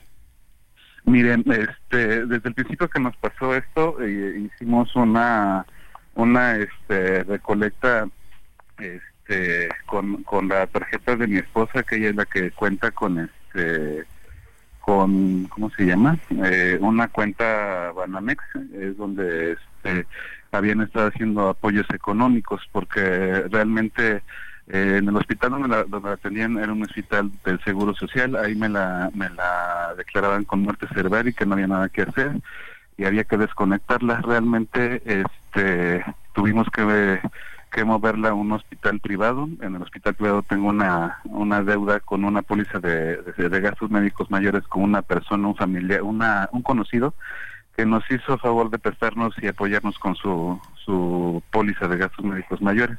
En el hospital tengo una deuda de 8 millones y medio con esa póliza. La verdad es que, pues, ¿quién tiene esa cantidad? Y no, no, este, pues no tengo para pagarla, ¿no? Entonces, esa es la deuda y luego la deuda que, que se viene con las cirugías de la niña. Entonces, mi esposa tiene una, una cuenta este, en, en Banamex y este no sé si me podían permitir este pues comentárselas o decírselas y, y, y ahí que nos puedan apoyar con algún donativo. Adelante.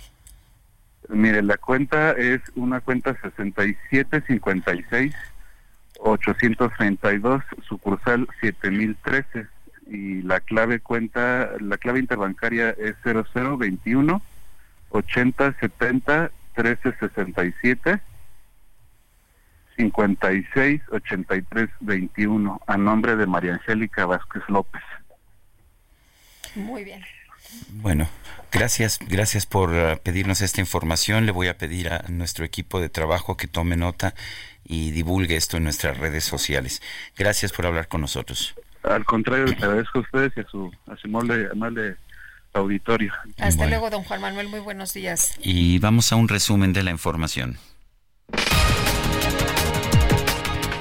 El presidente Andrés Manuel López Obrador afirmó que los pobladores de Acapulco van a estar mejor para Navidad y sin dudas en marzo ya estarán al 100. De acuerdo a los tiempos, considero que ya el 24 va a ser mejor, la Navidad, el 31 mejor. Cuando les digo que el 24 va a ser mejor, porque ayer que sobrevolé en la noche Acapulco, ya hay en muchas casas los foquitos de Navidad y me dio mucho gusto eso, el regreso a la normalidad. Y el 31 va a estar mucho mejor. En una de esas, el 31 ya van a estar terminando algunas viviendas y sin duda en marzo al 100 del año próximo. En marzo vamos a eh, terminar. Ante la incorporación de un grupo de exmilitares del PRI a la cuarta transformación, de militantes, quiero decir, de militantes del PRI a la cuarta transformación, el presidente López Obrador aseguró que todas las alianzas son buenas cuando se busca el bien de la población. Pues yo no puedo opinar sobre eso, nada más que todas las alianzas son buenas, todas las alianzas. Cuando tienen un objetivo superior, la transformación del país, el beneficio al pueblo, cuando hay por delante un ideal, un programa, cuando no nos mueve el interés personal, por legítimo que sea, sino nos mueve el servir a los demás. Y eso lo hacen todos los partidos en el mundo, se alían. Y también los políticos y las organizaciones sociales. Eduardo Franco Loor, abogado del ex vicepresidente de Ecuador, Jorge Glass, quien se encuentra como huésped en la Embajada de México en Quito, confirmó que su cliente va a pedir asilo diplomático a nuestro país. Los países de la Unión Europea acordaron impulsar una reforma a la política de asilo y migración del bloque a fin de establecer controles más estrictos en la materia. El líder del movimiento palestino Hamas, Ismail Haniyeh, llegó esta mañana a Egipto para negociar una nueva tregua en la guerra contra Israel, así como un posible intercambio de prisioneros. Y en la audiencia general de este miércoles, el Papa Francisco pidió a todas las personas no olvidar la verdadera esencia de la Navidad, distraídos por el consumismo o abrumados por una marea de distracciones y publicidad. ¡Santa Claus! Yo soy jefe de jefes moviendo paquetes ando por el mundo. El músico influencer mexicano conocido como Güey Coyote difundió en su cuenta de TikTok un video en el que interpreta su nueva canción dedicada a Santa Claus al estilo de los corridos tumbados. Hasta el momento la canción suma más de 2.7 millones de reproducciones. Se nos acabó el tiempo, Guadalupe. Vámonos entonces, que la pasen todos muy bien, disfruten este día y nos escuchamos mañana. Hasta mañana, gracias de todo corazón.